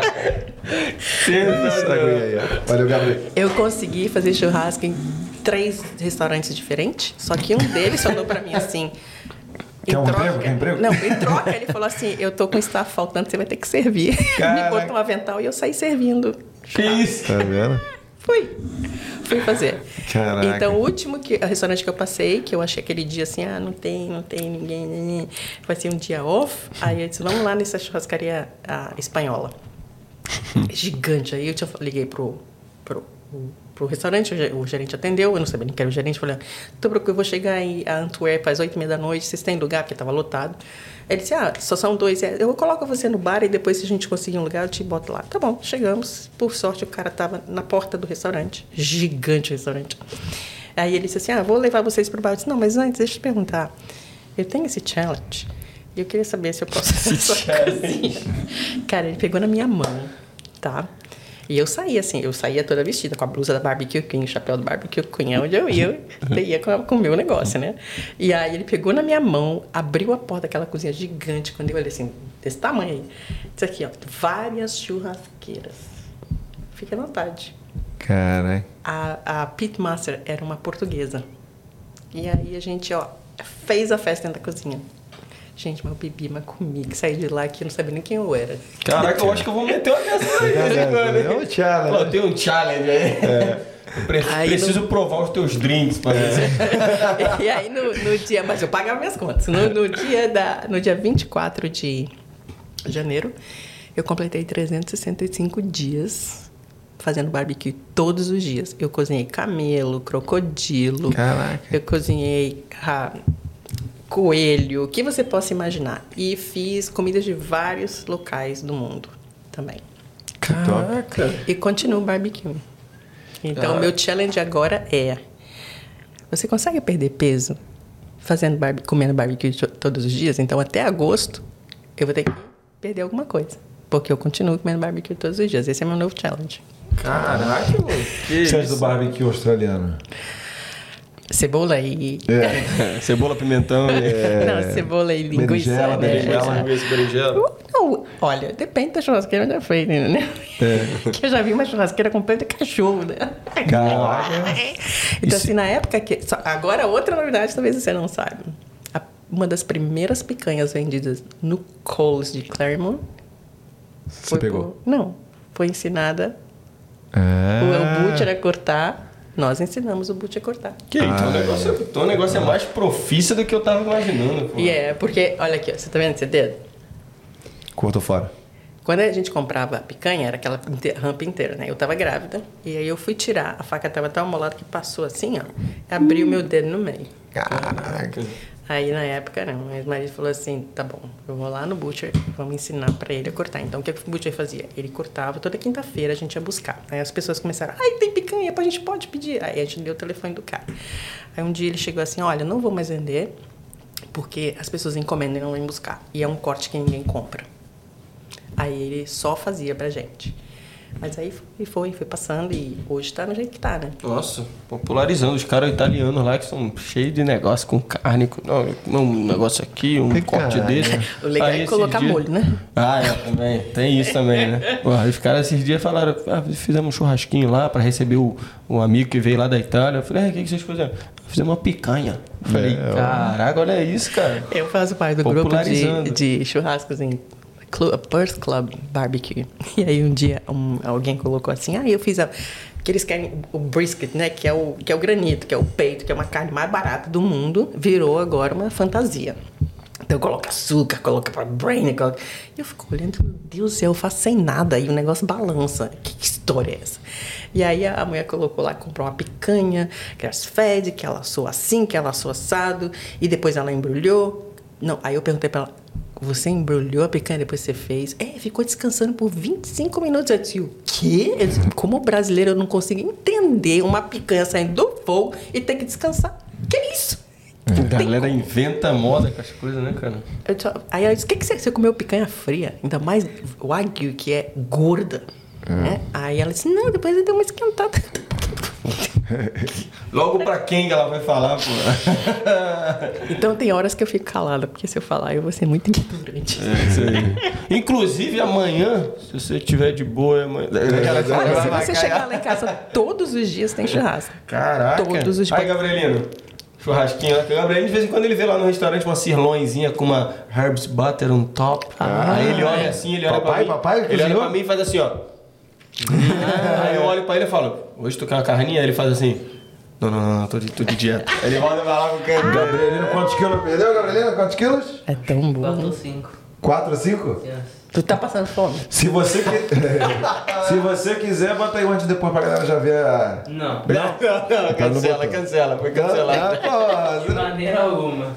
A gente vê o, pô, a evolução, pô. Ficando bom, hein? Tá É isso mesmo. Eu Come acho que- churrasco todo dia que você emagrece. É, aí, ó. Eu acho que daqui a um tempinho já dá pra lançar o antes e o mais pra frente ainda, o depois. Yeah. Vamos ver, vamos ver. Mas a história do barbecue é essa, me- principalmente para mostrar para as pessoas que é, você precisa achar solução para os seus problemas. Boa. Show. Caraca, porra.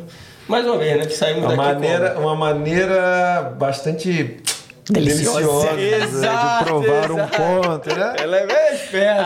Ah, vou sofrer para quê? Caraca. Comeu um bagulho? Como é que eu Gabriel, você não vai falar nada hoje, não? Não. Cadê a perguntinha bacana pra gente É, hoje tem que ter uma, pra uma perguntinha bacana aqui. Fica ficar devendo hoje?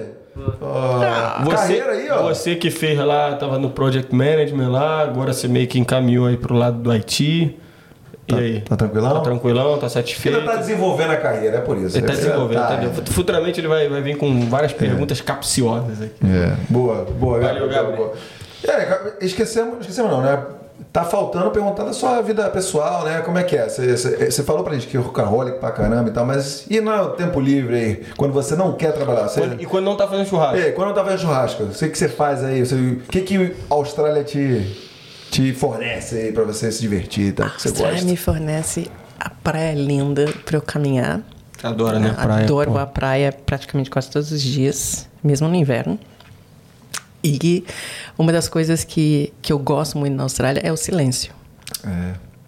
Então, acordar de manhã cedo, ir pro quintal e ficar ouvindo nada. Passarinhos. Ah, antes, acorda antes dos passarinhos, baby. Ah, isso mesmo. Não, eu ouvi os passarinhos, eu gosto, gosto muito das cores que a Austrália proporciona. né? Então, assim, a workaholic pra mim é eu gosto de trabalhar, gosto. Você não vai me ver dizer, ai, não quero trabalhar, eu trabalho. E, mas eu gosto também de descansar. E uma coisa que eu aprendi nos últimos quatro anos foi assistir televisão, porque eu não assistia de tão workaholic que eu era. Então, hoje eu tenho tempo para assistir televisão. E eu sou muito pique quando eu pego também programas para assistir. Gosto muito de música e, e de ler. Boa.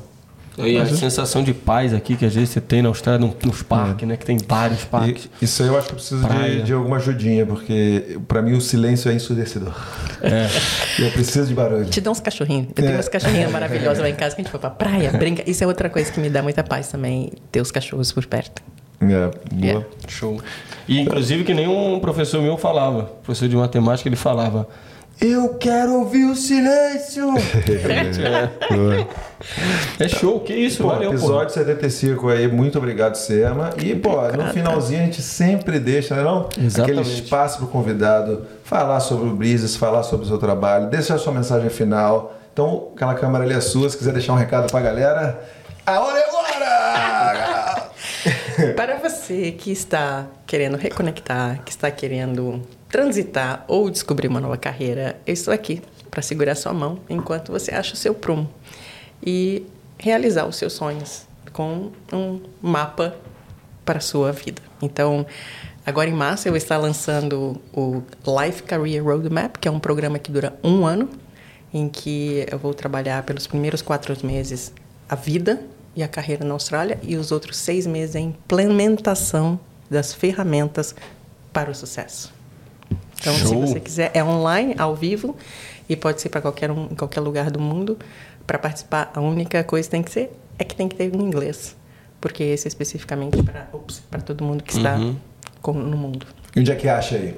Como é que o pessoal entra em contato com você? Entra em contato comigo, eu tenho na, na minha página do Instagram, tem um lugarzinho lá que eu acredito que você pode se inscrever para isso. Qual o Instagram Ah, galera o? Instagram é Sema Santos, Career and Culture, ou Carreira e Cultura, mas é em inglês Career and Culture. E um, ou me manda uma mensagem, ou eu tenho um WhatsApp também para isso, que as pessoas podem entrar, é só pedir, que aí eu mando o link, e aí esse WhatsApp, assim, ó, é para exatamente dizer, vai abrir a, a, a, assim, e é isso, eu não, não fico mandando mensagem. Ah, entendi. Para mim é só, só para pessoas saber que vai abrir. E é isso. Então, é para qualquer pessoa no mundo que tem uma carreira ou está procurando uma carreira ou que ainda não se encontrou na vida dela. Porque a pessoa não se, as pessoas não se ah, digamos, não cai a ficha de que a sua carreira depende do lifestyle que você quer ter na sua vida.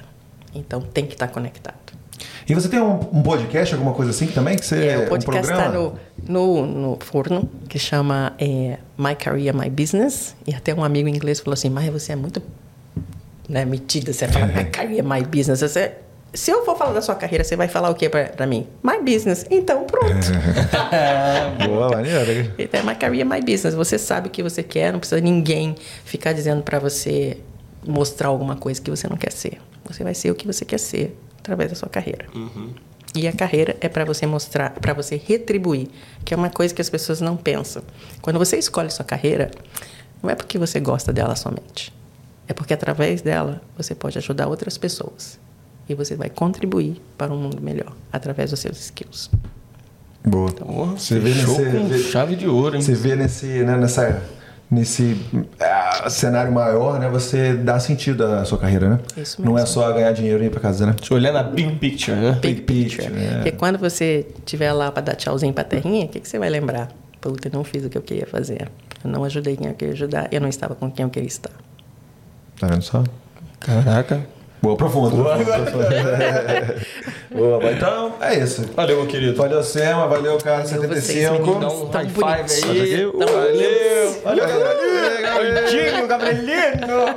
Esse Gabrielito vai comigo. Vai, Vai comer um churrasquito. Gabriel. Vai comer. Gabriel tá cheio de Agora ele vai mesmo, agora ele vai mesmo, agora ele vai mesmo. Não, nós vamos ter que fazer um barbecue, um, um podcast around the barbecue, que eu tenho um... Caraca. Eu tava vendo, eu vi no outro dia um desses aí. Tem um cara que tem um podcast desse lá no Brasil. Ah. Chama Um Assado para. Aí o convidado dele, a pessoa, né? Boa. É da hora pra Várias ideias bacanas, né? Show de Galera, bola. muito obrigado novamente pela sua audiência. A gente se vê semana que vem. Quem não tá inscrito no canal, se inscreve, vai lá no Instagram. E...